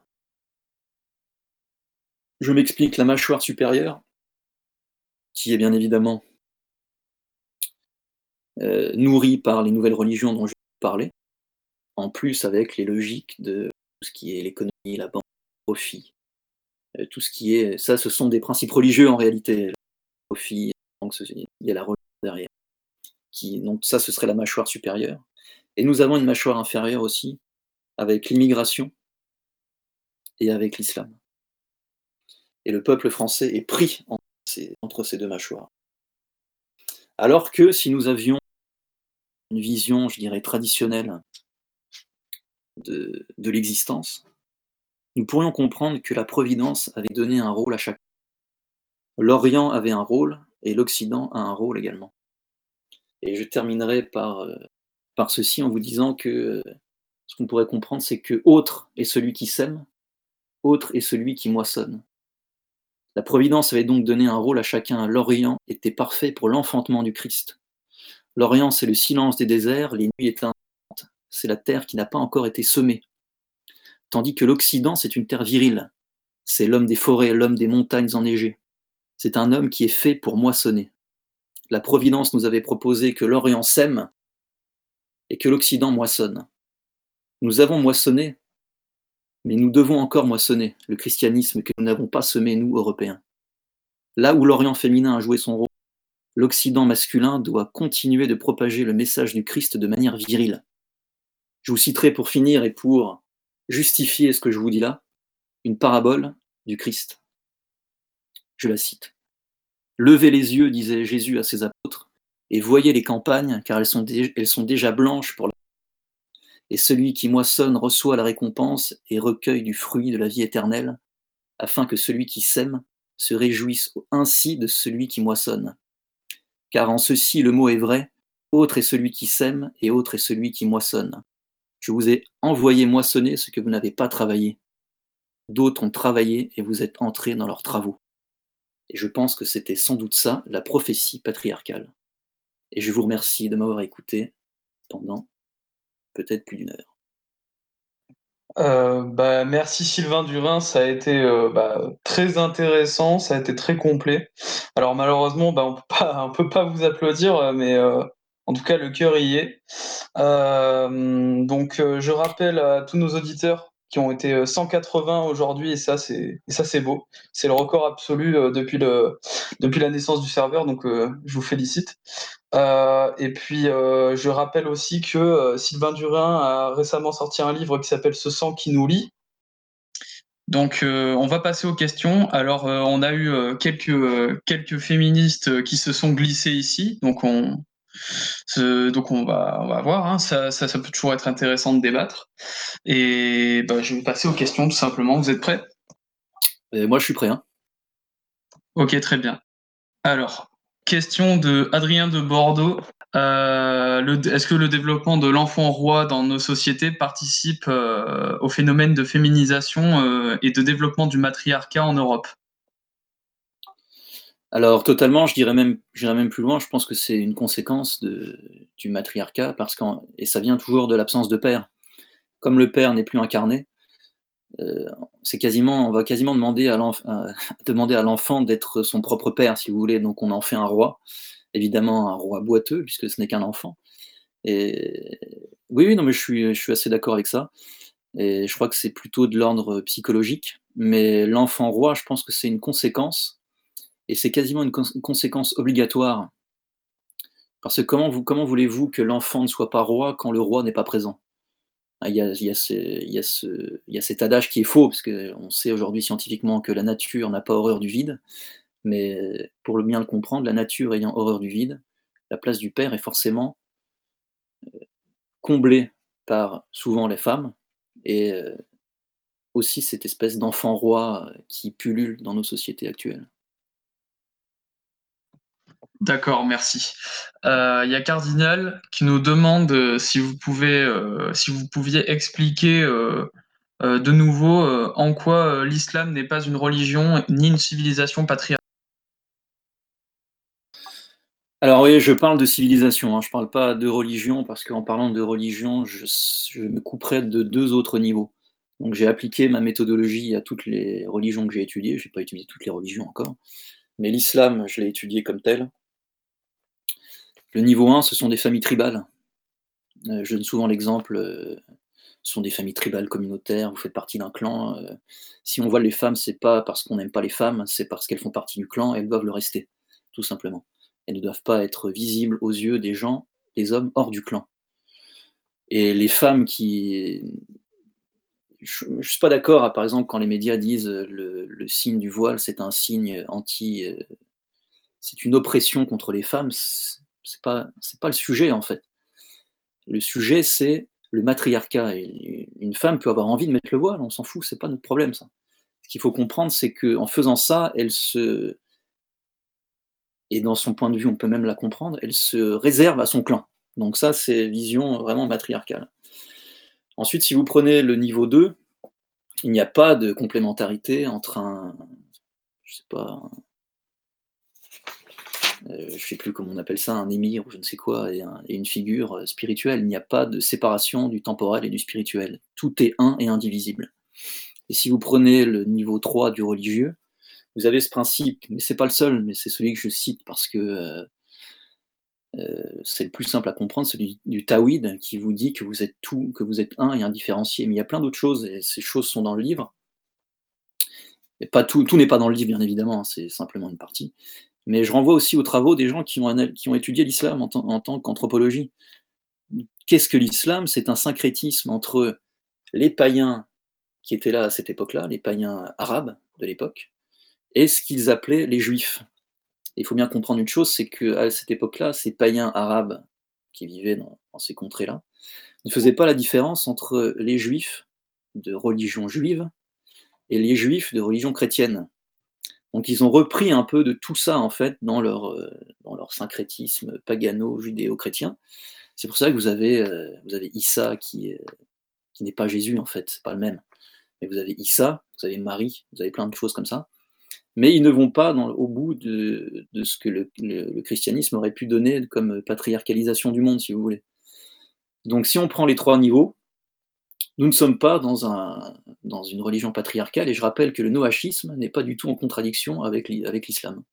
Ça rentre totalement dans le, dans le schéma que je répète, pas d'incarnation, pas de sacerdoce, Dieu un et indivisible. D'accord, très bien, merci. Euh, une autre question de Maus. Euh, que pensez-vous de la Chine, nouveau poids lourd mondial de ce siècle? Leur communisme autoritaire est-il un patriarcat qui s'annonce robuste ou un matriarcat voué à l'ordo-abkao Ont-ils des traces de patriarcat au, cours de leur longue histoire depuis l'Antiquité? Alors, ça fait partie de mes travaux actuels, donc je ne pourrais pas répondre à toute la question. Par contre, on peut, je peux un peu rebondir là-dessus. C'est qu'on se rend compte d'une chose dans, la crise actuelle sanitaire, c'est que quoi qu'on pense du virus, ce qui est intéressant d'étudier, c'est la crise mimétique que l'on vit actuellement et comment les pays répondent à cette, à cette crise. on se rend compte que finalement la Chine a fait ce qu'il fallait, mais aussi l'Allemagne. Et si on prend l'Allemagne, quel est le système familial allemand, je dirais traditionnel? C'est le système de la famille souche. La famille souche rentre dans ce que j'appelle le patriarcat dégénéré, mais il y a une figure du père qui est présente. C'est l'avantage de, ce système. Mais c'est une figure du père qui ressemble au pater familias, c'est-à-dire une figure du père autoritaire, par nécessité, puisque vous êtes, euh, vous gérez une espèce de clan. il ne faut pas oublier que l'Allemagne, c'était des principautés à l'époque.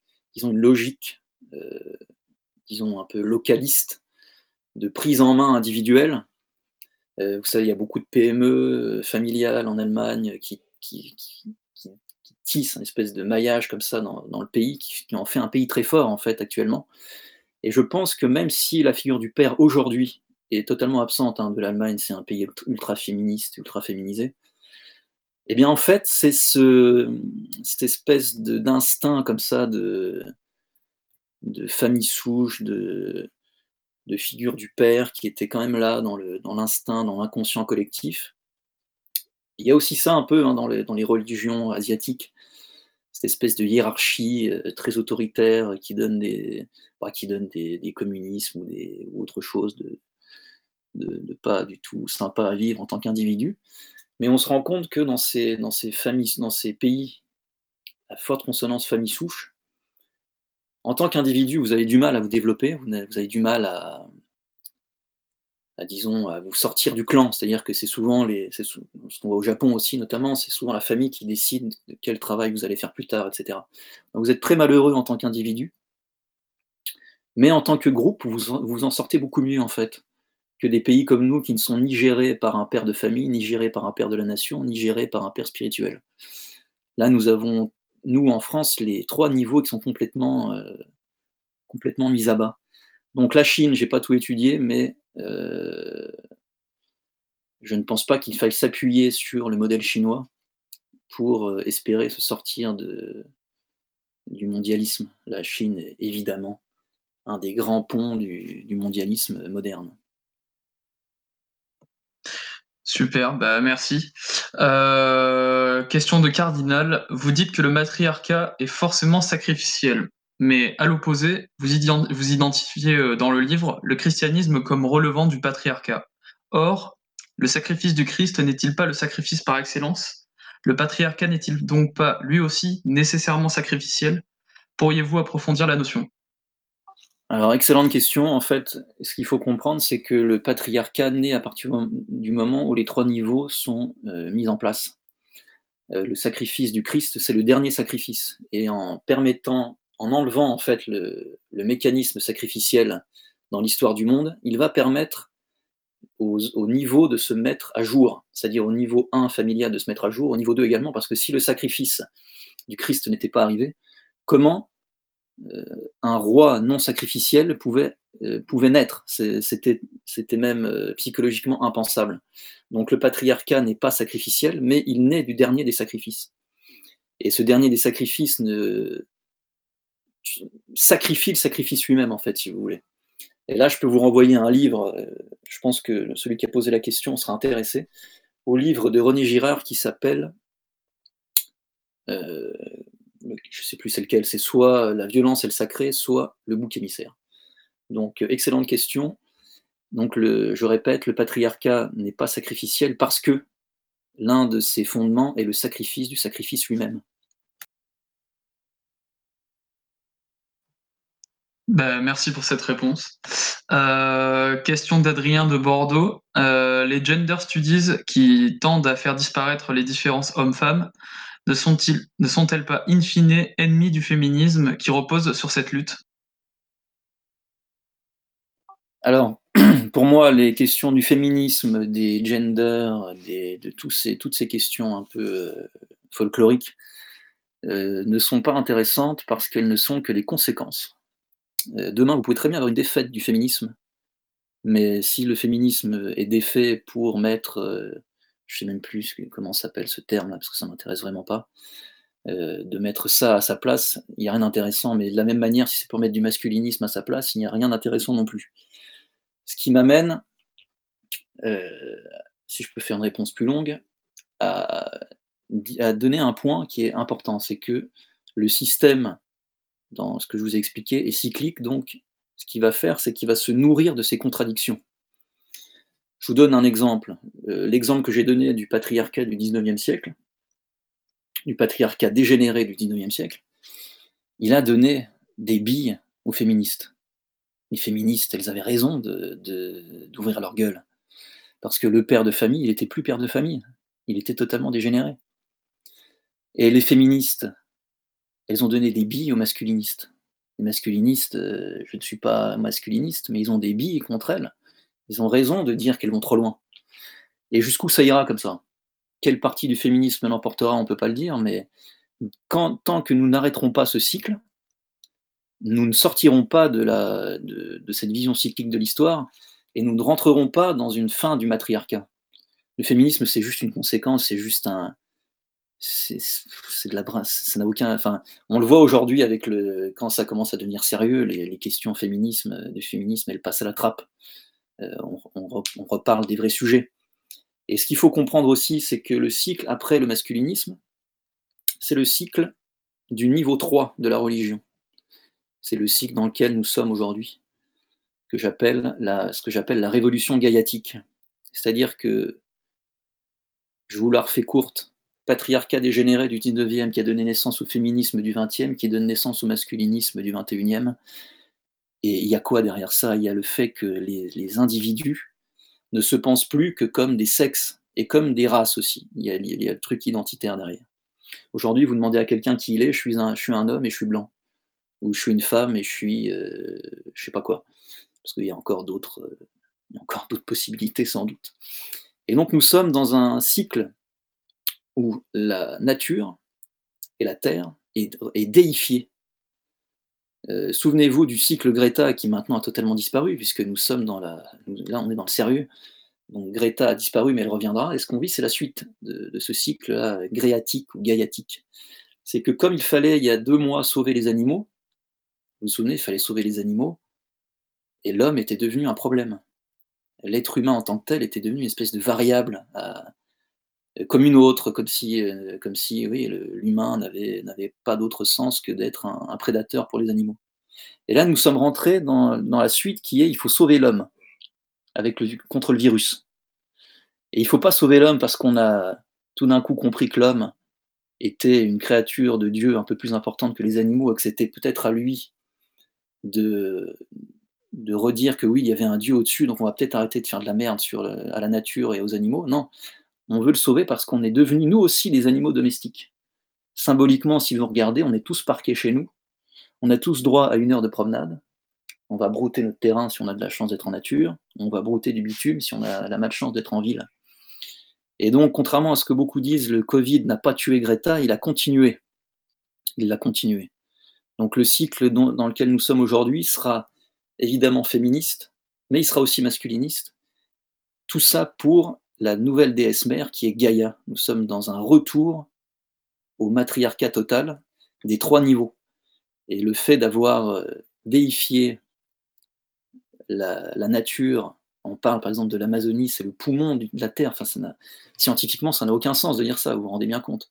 Normalement, on devrait se dire, mais en fait, tout ce qu'il nous racontait, c'était des conneries, puisque en 15 jours, tout est redevenu.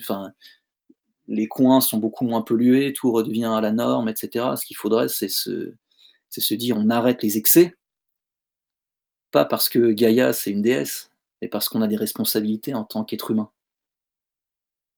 Je suis un peu trop long, donc j'arrête là. D'accord, ben, merci. Euh, question bah, d'une féministe euh, qui s'appelle Jus. Euh, comment, expli- comment expliquer des siècles de domination des femmes? Et là, elle nous sort des exemples. euh, dépendre du mari, du père, le statut de mineur, cacher ses attributs considérablement sexualisés, euh, considérablement sexualisés, etc. Donc, euh, en, in fine, elle nous demande comment expliquer des, des siècles de domination des femmes. Elle, elle veut dire des siècles de domination des hommes sur les femmes, non? Oui, oui, c'est ça, des, de l'homme sur la femme. Alors déjà, euh, c'est Jus, je crois, euh, bravo d'être venu, parce Ouais, c'est ça, euh, je Jus. pense, un certain, ouais, je pense qu'il faut un certain courage pour, pour venir écouter un gars qui t'explique que en fait le matriarcat c'est c'est la violence et le patriarcat c'est la paix. Donc déjà bravo à toi. Alors il faut, à mon avis, Jus, que tu lises des livres et que tu n'écoutes pas ce que je dis parce que moi je, je pourrais te répondre des trucs là, mais il faut que tu lises des historiens et même une historienne qui s'appelle Régine Pernoud qui a écrit des livres exceptionnels sur le rôle de la femme, par exemple, euh, à l'âge féodal, ce que tu dirais Moyen Âge, j'imagine. Ou euh, les femmes au temps des cathédrales, je crois, et il y a aussi les femmes au temps des croisades. Plein de petits, plein de petits bouquins comme ça, qui te montreront une chose, c'est que l'homme, euh, l'homme dans le monde patriarcal n'a jamais dominé la femme. C'est peut-être même des fois l'inverse. Toi, tu parles sans doute, je pense, du monde européen, euh, du pater familias, euh, de Rome. euh, et là, je pourrais être d'accord avec toi, mais il faut que tu comprennes que c'est pas du patriarcat, ça. C'est ce que j'appelle du patriarcat dégénéré. Parce qu'il n'y a, pas a pas ces trois niveaux. Mais à la limite, oublie ça. Franchement, oublie ça. Et lis des historiens qui vont t'expliquer la vie de tous les jours d'une famille. Si tu veux, tu m'envoies un, message et je te donnerai la bibliographie de, de 4-5 livres à lire. Et tu verras que, contrairement à ce que tu peux croire, dans le, dans le monde patriarcal, la femme n'est pas dominée. Il y a, il y a deux, comment dire, il y a deux puissances qui sont ensemble et qui sont complémentaires pour un, objet, un objectif supérieur, c'est-à-dire pour élever des enfants. Et tu verras même que parfois c'est la femme qui domine son homme. Je pense que ça te plaira. Bah, merci pour cette réponse. Je crois qu'il y a d'autres questions euh, de cette demoiselle, donc euh, on verra peut-être après. Moi j'ai Euh, encore, là, euh, j'ai encore 20 minutes, euh, pas plus. d'accord, ça marche. Bon, bah, on s'arrêtera avant. Euh, nous avons évoqué, euh, question de Michael, excusez-moi, de Lyon. Nous avons évoqué les effets du matriarcat sur la psyché des enfants de par l'absence du père. Nous connaissons l'effet qu'a la complémentarité offerte par le patriarcat, mais quels seraient, les enf- euh, quels seraient les effets sur les enfants dans le cas où ce serait la mère qui n'aurait pas sa place dans la famille? Alors je suis pas sûr d'avoir compris la question parce que la mère. En- il nous demande en gros euh, quels seraient les effets euh, si c'est pas le père qui est, qui est absent de la famille, mais si c'est la mère qui est absente de, de, de la famille. Ah, par exemple, dans la famille monoparentale avec un père et pas une mère. Exactement. Alors, pour être honnête, j'ai pas creusé cette question, mais je pense que ce serait catastrophique du même point de vue parce qu'il y a, a plus de complémentarité et un homme euh, ne peut pas faire les deux rôles. Je pense qu'une femme peut plus faire les deux rôles en fait qu'un homme, mais ça c'est plus de l'instinct. Euh, j'ai pas creusé psychologiquement ce point-là, euh, je, mais un homme. Après, aujourd'hui, il y a tellement de types il y a tellement de types d'hommes féminisés qu'après tout, pourquoi pas, mais est-ce qu'il jouerait son rôle de père, hein, cet homme féminisé Je ne suis pas sûr.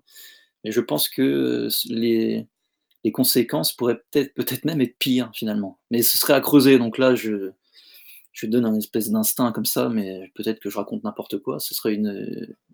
S'il y a des gens qui travaillent sur la, la psychiatrie, la psychologie, ce serait un travail à faire que je serais prêt à suivre et à agrémenter. Ok, merci. Euh, question d'Andrea, euh, question euh, très vaste. comment peut-on soigner le féminisme? Si c'est Andrea auquel je pense, je te salue bien, bien bas, camarade. comment soigner du féminisme? C'est ça la question. Ouais, c'est ça, oui. Alors, euh, jusqu'à preuve du contraire, il n'y a pas de, cachet ou de, médicaments contre le féminisme. Non, mais pour se soigner du féminisme, il faut. Euh, alors, pour essayer de faire une réponse sérieuse, je pense qu'il y a une clé à, mettre dans la tête des gens, et peut-être des féministes, et je pense que des féministes, hommes ou femmes, pourraient le comprendre. Et par expérience, je sais que les féministes femmes sont plus ouvertes à la discussion que les féministes hommes, qui sont en fait très très hystériques, ou plus hystériques encore que les femmes, et plus insultants et plus violents. Donc je pense que nos, nos amies féministes euh, femmes, il faudrait qu'elles comprennent une chose, et après c'est un, un, taf à faire dans sa tête, hein. on n'est pas, pas là pour donner la béquée aux gens, et, il faut faire le travail contre soi-même, hein, c'est comme ça il faut comprendre que ce n'est pas parce que vous êtes dirigé par un homme, que ce soit dans une famille, ou au niveau politique, ou au niveau religieux, que vous êtes dans un patriarcat. Et l'inverse est vrai aussi. Je pense que si on réussit à faire comprendre ça, tout le reste est possible en fait. D'accord, merci. Euh, question d'Emeric de Lyon. Euh, au sujet de la comparaison du père de famille du XIXe siècle et du pater familias romain, Peut-on réellement les comparer, sachant que le second n'a pas accouché du euh, plutôt sachant que le premier plutôt sachant que le premier n'a pas accouché du féminisme comme euh, comme le second, mais au contraire a laissé place au, père de famille chrétien? Alors oui, je pense qu'on peut les on peut les comparer, même s'il y a sans doute des il y a sans doute de nombreux points qui sont différents. Mais il faut comprendre que le, le cycle après la Révolution française, c'est pas quelque chose de nouveau. On va pas s'appuyer sur rien. On va s'appuyer sur, comme j'ai essayé de l'expliquer, j'espère que c'était plus clair, euh, on va s'appuyer sur ce que le monde archaïque, y compris ce monde euh, du pater familias, avait déjà fait. Euh, toutes les figures viriles, aujourd'hui on dirait peut-être masculinistes ou autoritaires de l'époque, avaient, avaient créé toutes ces tentatives de patriarcalisation qui avaient échoué, on les a remises au goût du jour, si vous voulez. Donc oui, on peut les comparer. Évidemment, ça a été sans doute euh, mis à jour euh, par rapport à la, vie du 19e siècle. Euh, mais il faut les comparer parce que si on ne les compare pas, on ne comprend pas la vision cyclique.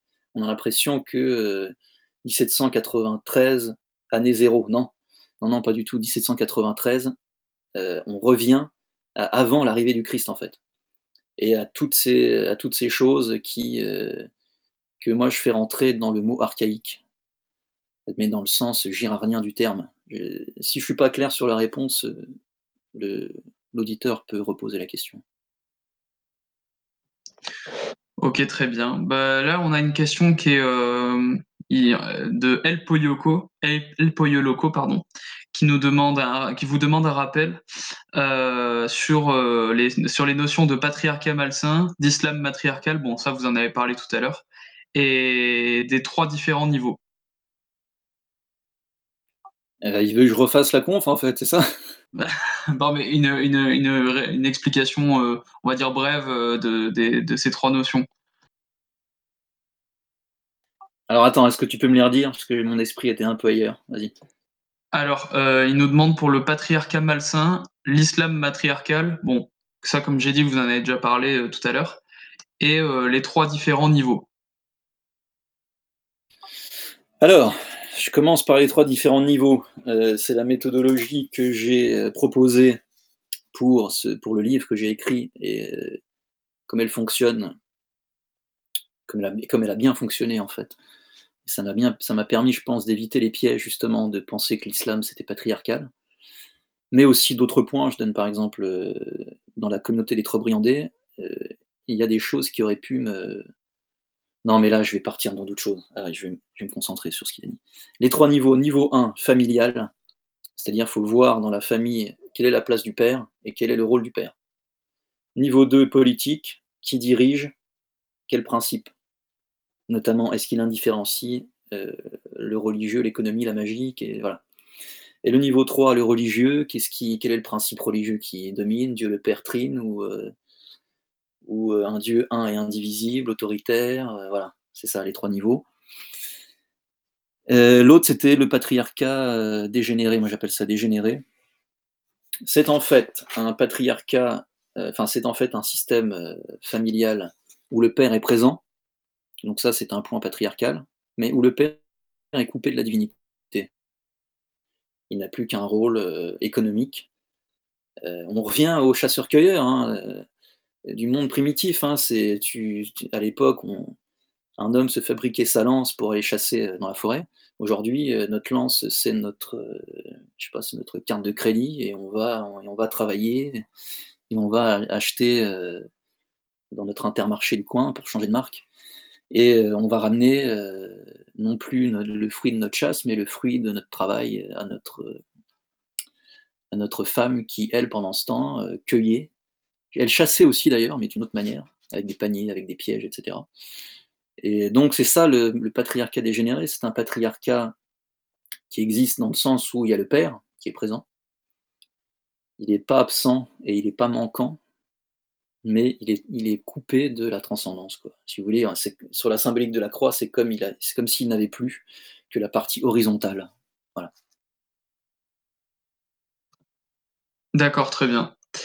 Euh, une, question de sieur d'amalgame. Euh, aujourd'hui, par une pression économique, le système pousse les femmes à travailler. Comment concilier un système familial patriarcal sain avec le système dans lequel nous vivons?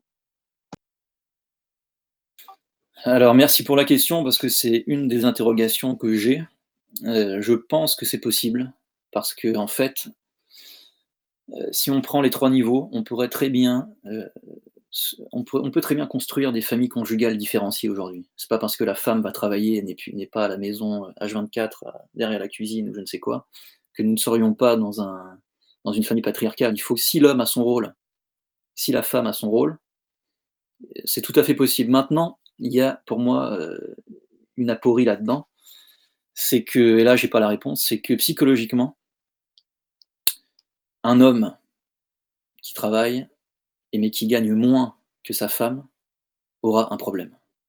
Dans 95% des cas. Pourquoi? Parce qu'on est tellement dans un monde féminisé que le masculin se raccroche à des symboles.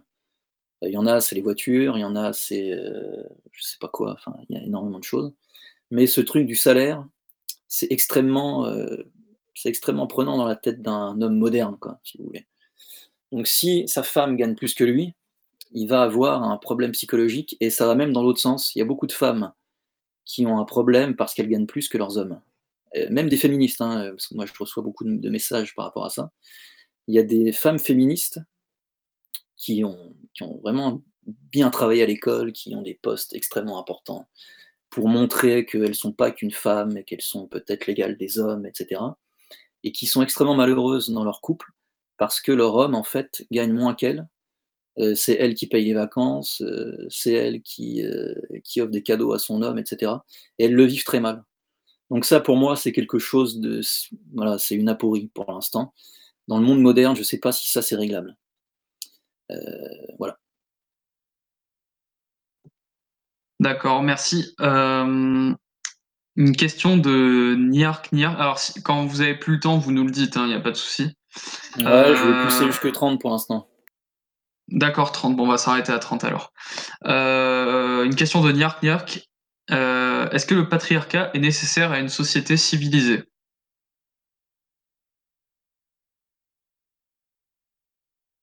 Ouais. C'est une question un peu, un peu compliquée. Tout dépend ce qu'on ce qu'on appelle civilisé. Si c'est civilisé dans le sens, heu, un monde je, je, je, pense que je pense que, euh, que la personne entend euh, par civilisé, on va dire une société qui qui, qui dure euh, qui dure dans le temps, on va dire une civilisation qui, qui est pérenne. Donc, une, donc pour qu'elle dure dans le temps, il faut qu'elle soit apaisée. Donc la réponse est oui, totalement, à 100%. Parce que si vous mettez un petit grain de matriarcat sacrificiel dans le rouage, ça peut péter en très très peu de temps. Euh, rappelons-nous de comment comment et comment euh, ça devait être fou à l'époque. Je sais pas, mettez-vous à l'époque de la, de la fin de la royauté, après plus de 1000 ans, ça devait être quelque chose d'incroyable. Et pourtant, on n'a mis qu'une petite, un petit grain, une idée. Une idée, c'est qu'on est tous égaux et que la hiérarchie, en fait, c'est de la merde. Une petite idée comme ça. Et tout a volé en éclats faut vraiment une, oui, une société patriarcale, euh, qu'on pourrait appeler patriarcale totale. Est-ce qu'elle est humainement possible? Ça, c'est une autre question.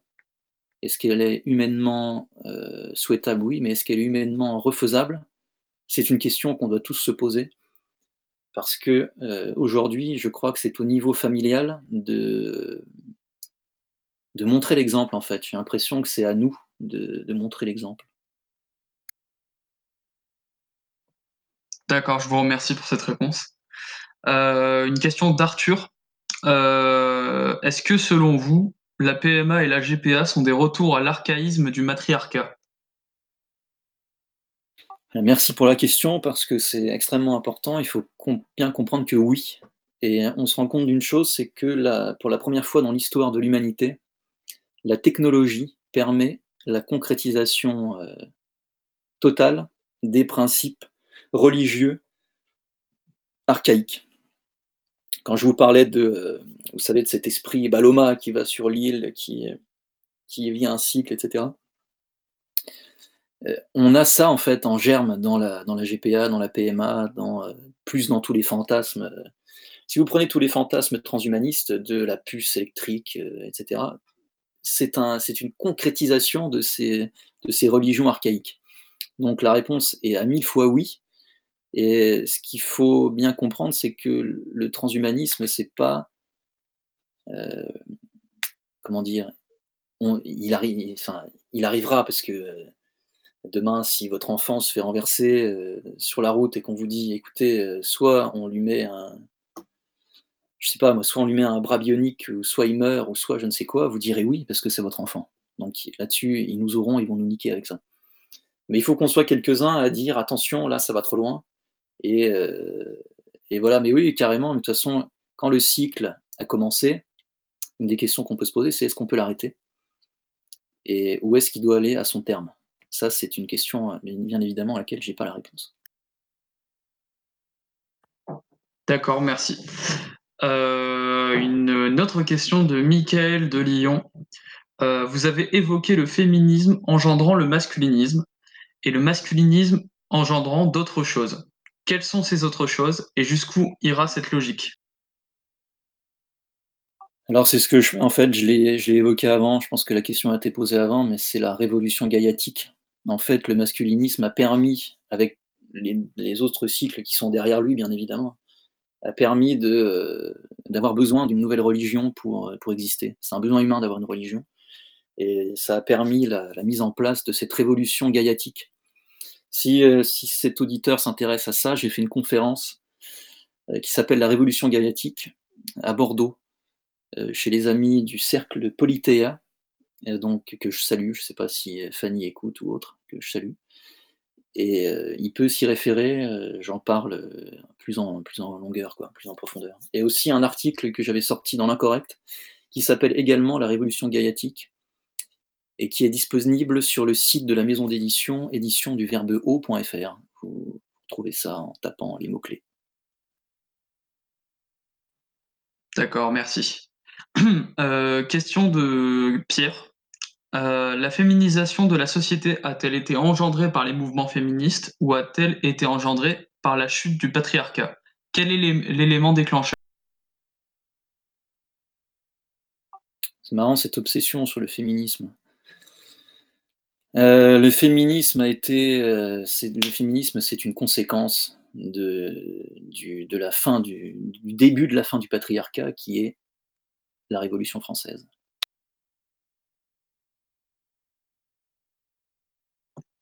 D'accord, merci. Ouais, non, mais j'ai pas de souci. Euh, alors, question de Cambo de Lille. Euh, que penser de l'analyse dressée par le marxiste Paul Lafargue dans son mythe de l'Immaculée Conception, qui voyait en la figure de Marie la réminiscence des cultes matriarcaux antiques, en quelque sorte une catharsis destinée à consolider ce qui était pour lui la domination patriarcale au sein de l'Église catholique. Donc en gros, que penser de l'analyse dressée par euh, Paul Lafargue? Alors, bah, comme son nom l'indique, euh, enfin, c'est un communiste, donc il n'a pas compris euh, que dans le christianisme, euh, Marie n'est pas une déesse. Je, je pense que je l'ai expliqué tout à l'heure. Donc c'est un nom à 1000%. Mais je n'ai même pas besoin de réexpliquer plus que ça, puisque c'est le, le cœur de la chose. Hein, je répète, le patriarcat, c'est une mère sur terre et un père au ciel. D'accord, merci, c'est assez clair. Euh, pouvez-vous expliquer en quoi, euh, question d'Adrien de Bordeaux, pardon, pouvez-vous expliquer en quoi le mariage issu du droit romain est une institution euh, de progrès qui a permis justement de protéger les femmes?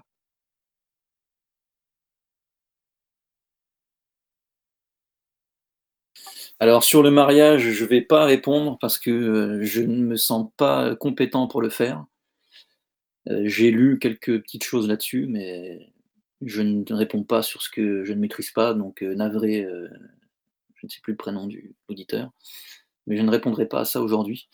ce qui est vrai, par contre, ce que je peux dire, c'est que oui, le pater familias protégeait les femmes, mais pas que, il protégeait le clan, en règle générale.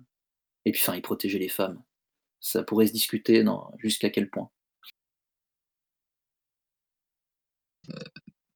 Bah, je pense qu'on va s'arrêter là.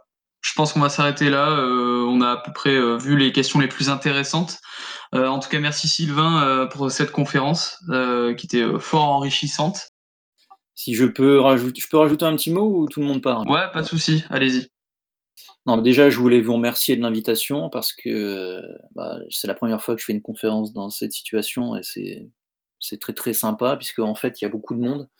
Donc je voulais remercier euh, tous ceux qui ont écouté, y compris les, féministes qui ont fait l'effort de venir. Et je voulais faire une petite annonce, euh, puisque je crois que la conférence sera euh, aussi diffusée sur YouTube, il me semble. Tu peux me confirmer ça? Alors, normalement, oui. elle est enregistrée, donc oui, je pense. Ok, parce qu'en fait, avec, un, avec un camarade, nous allons, parce que ça, ça fait partie aussi des actions à faire hein, pour pour rééduquer les gens, pour, euh, si on veut arriver à ce patriarcat ou au retour du roi ou que sais-je, en fonction de ses objectifs, il faut pouvoir donner des, faire des choses concrètes. Et les conférences, c'est génial, mais il faut aller plus, loin. Avec un camarade, nous allons créer une librairie à Nancy. Donc pour une fois, ce ne sera pas une librairie qui sera à Paris, elle sera à Nancy. Elle s'appellera la librairie Les Deux Cités. Je pense que vous avez compris la référence des deux cités. Et nous, fondons cette librairie sur nos fonds propres à tous les deux, mais nous ferons un appel au financement participatif à partir de fin mai, début juin, pour que tous ceux qui sont intéressés par cette, euh, construction concrète hein, d'une librairie, une vraie librairie en centre-ville d'une ville de province, puissent nous soutenir. Et il y aura des, euh, contributions, bien entendu, euh, très intéressantes, des pourcentages sur les bouquins, etc. Et il y aura, il y a beaucoup de royalistes ce soir, il y aura donc au cœur de Nancy une librairie qui ne sera pas royaliste dans le sens euh, totalement royaliste, mais qui proposera des ouvrages qui permettront notamment à la jeunesse de se former intellectuellement, spirituellement, historiquement sur cette question-là euh, et sur les questions, on va dire, de la de ce que le monde pourrait, de ce que le monde moderne dirait, nous, nous classerons à droite, quoi, de la droite plurielle, on pourrait dire. Donc, euh, ceux qui veulent commencer à nous suivre, ça s'appelle donc la librairie Les Deux Cités. Et je referai des annonces euh, concernant l'ouverture de ce financement participatif. Quoi qu'il arrive, la librairie sera, montée.